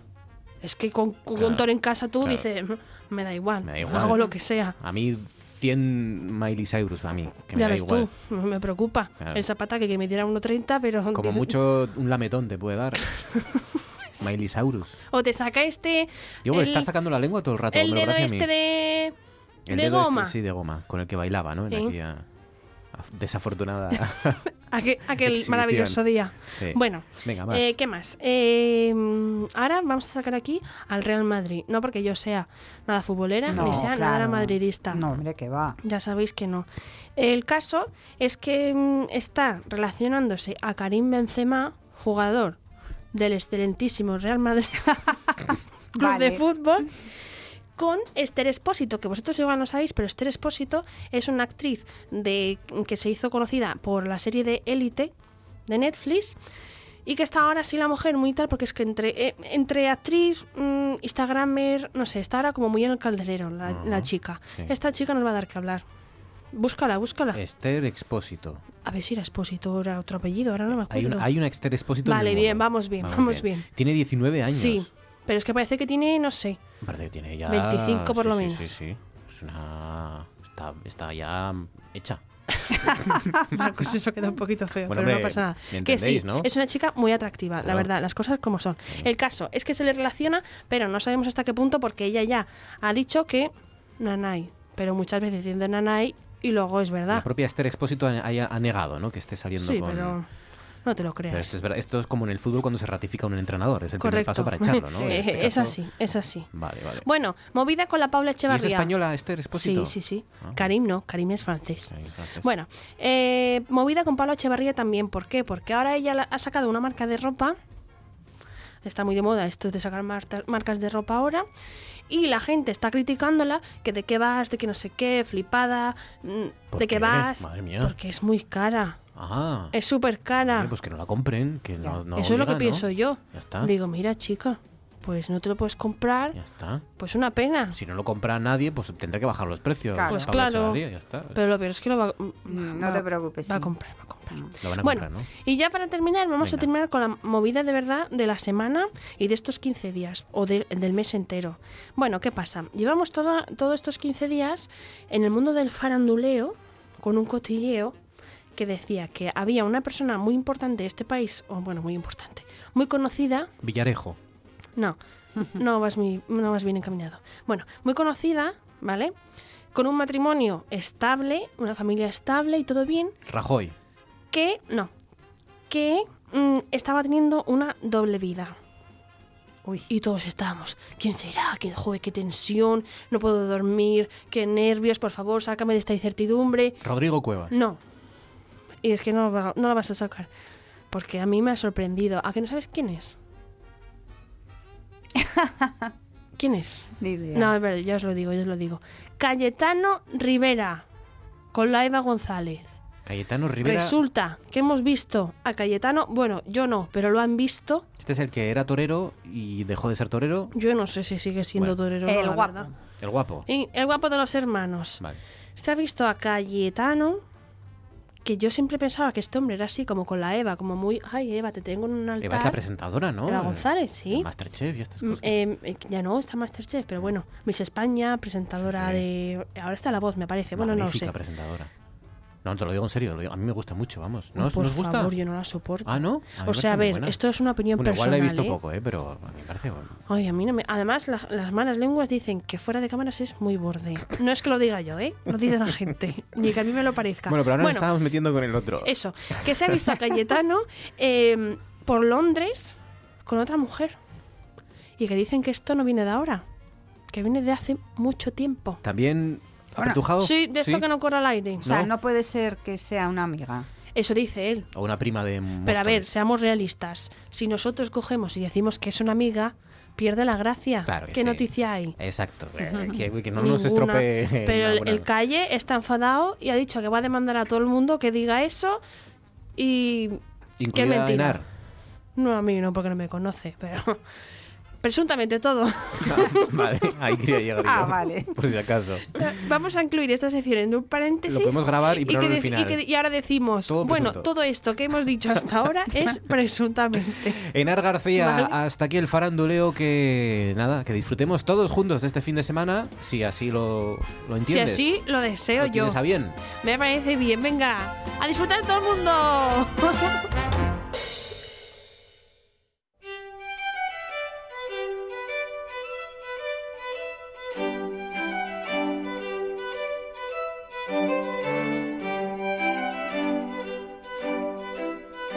vamos, cerramos este viernes y lo hacemos con un recorrido a las portadas, empezando por la web rtpa.es, donde leemos crecimiento sostenido de la construcción. La patronal pide aligerar la burocracia y más obra pública. Dice la Nueva España, Asturias recibe en verano 360.000 visitas de media a la semana y 200.000 en octubre. El comercio Barbón respalda la estrategia de Sánchez criticada por otros varones socialistas. Y por último, la voz de Asturias, el bipartito eliminará todos los bancos arcoíris de la escandalera. Gracias por confiar en nosotros. La radio continúa, que disfruten del fin de semana y les esperamos el lunes a las nueve y media. Lo dicho, gracias y hasta entonces.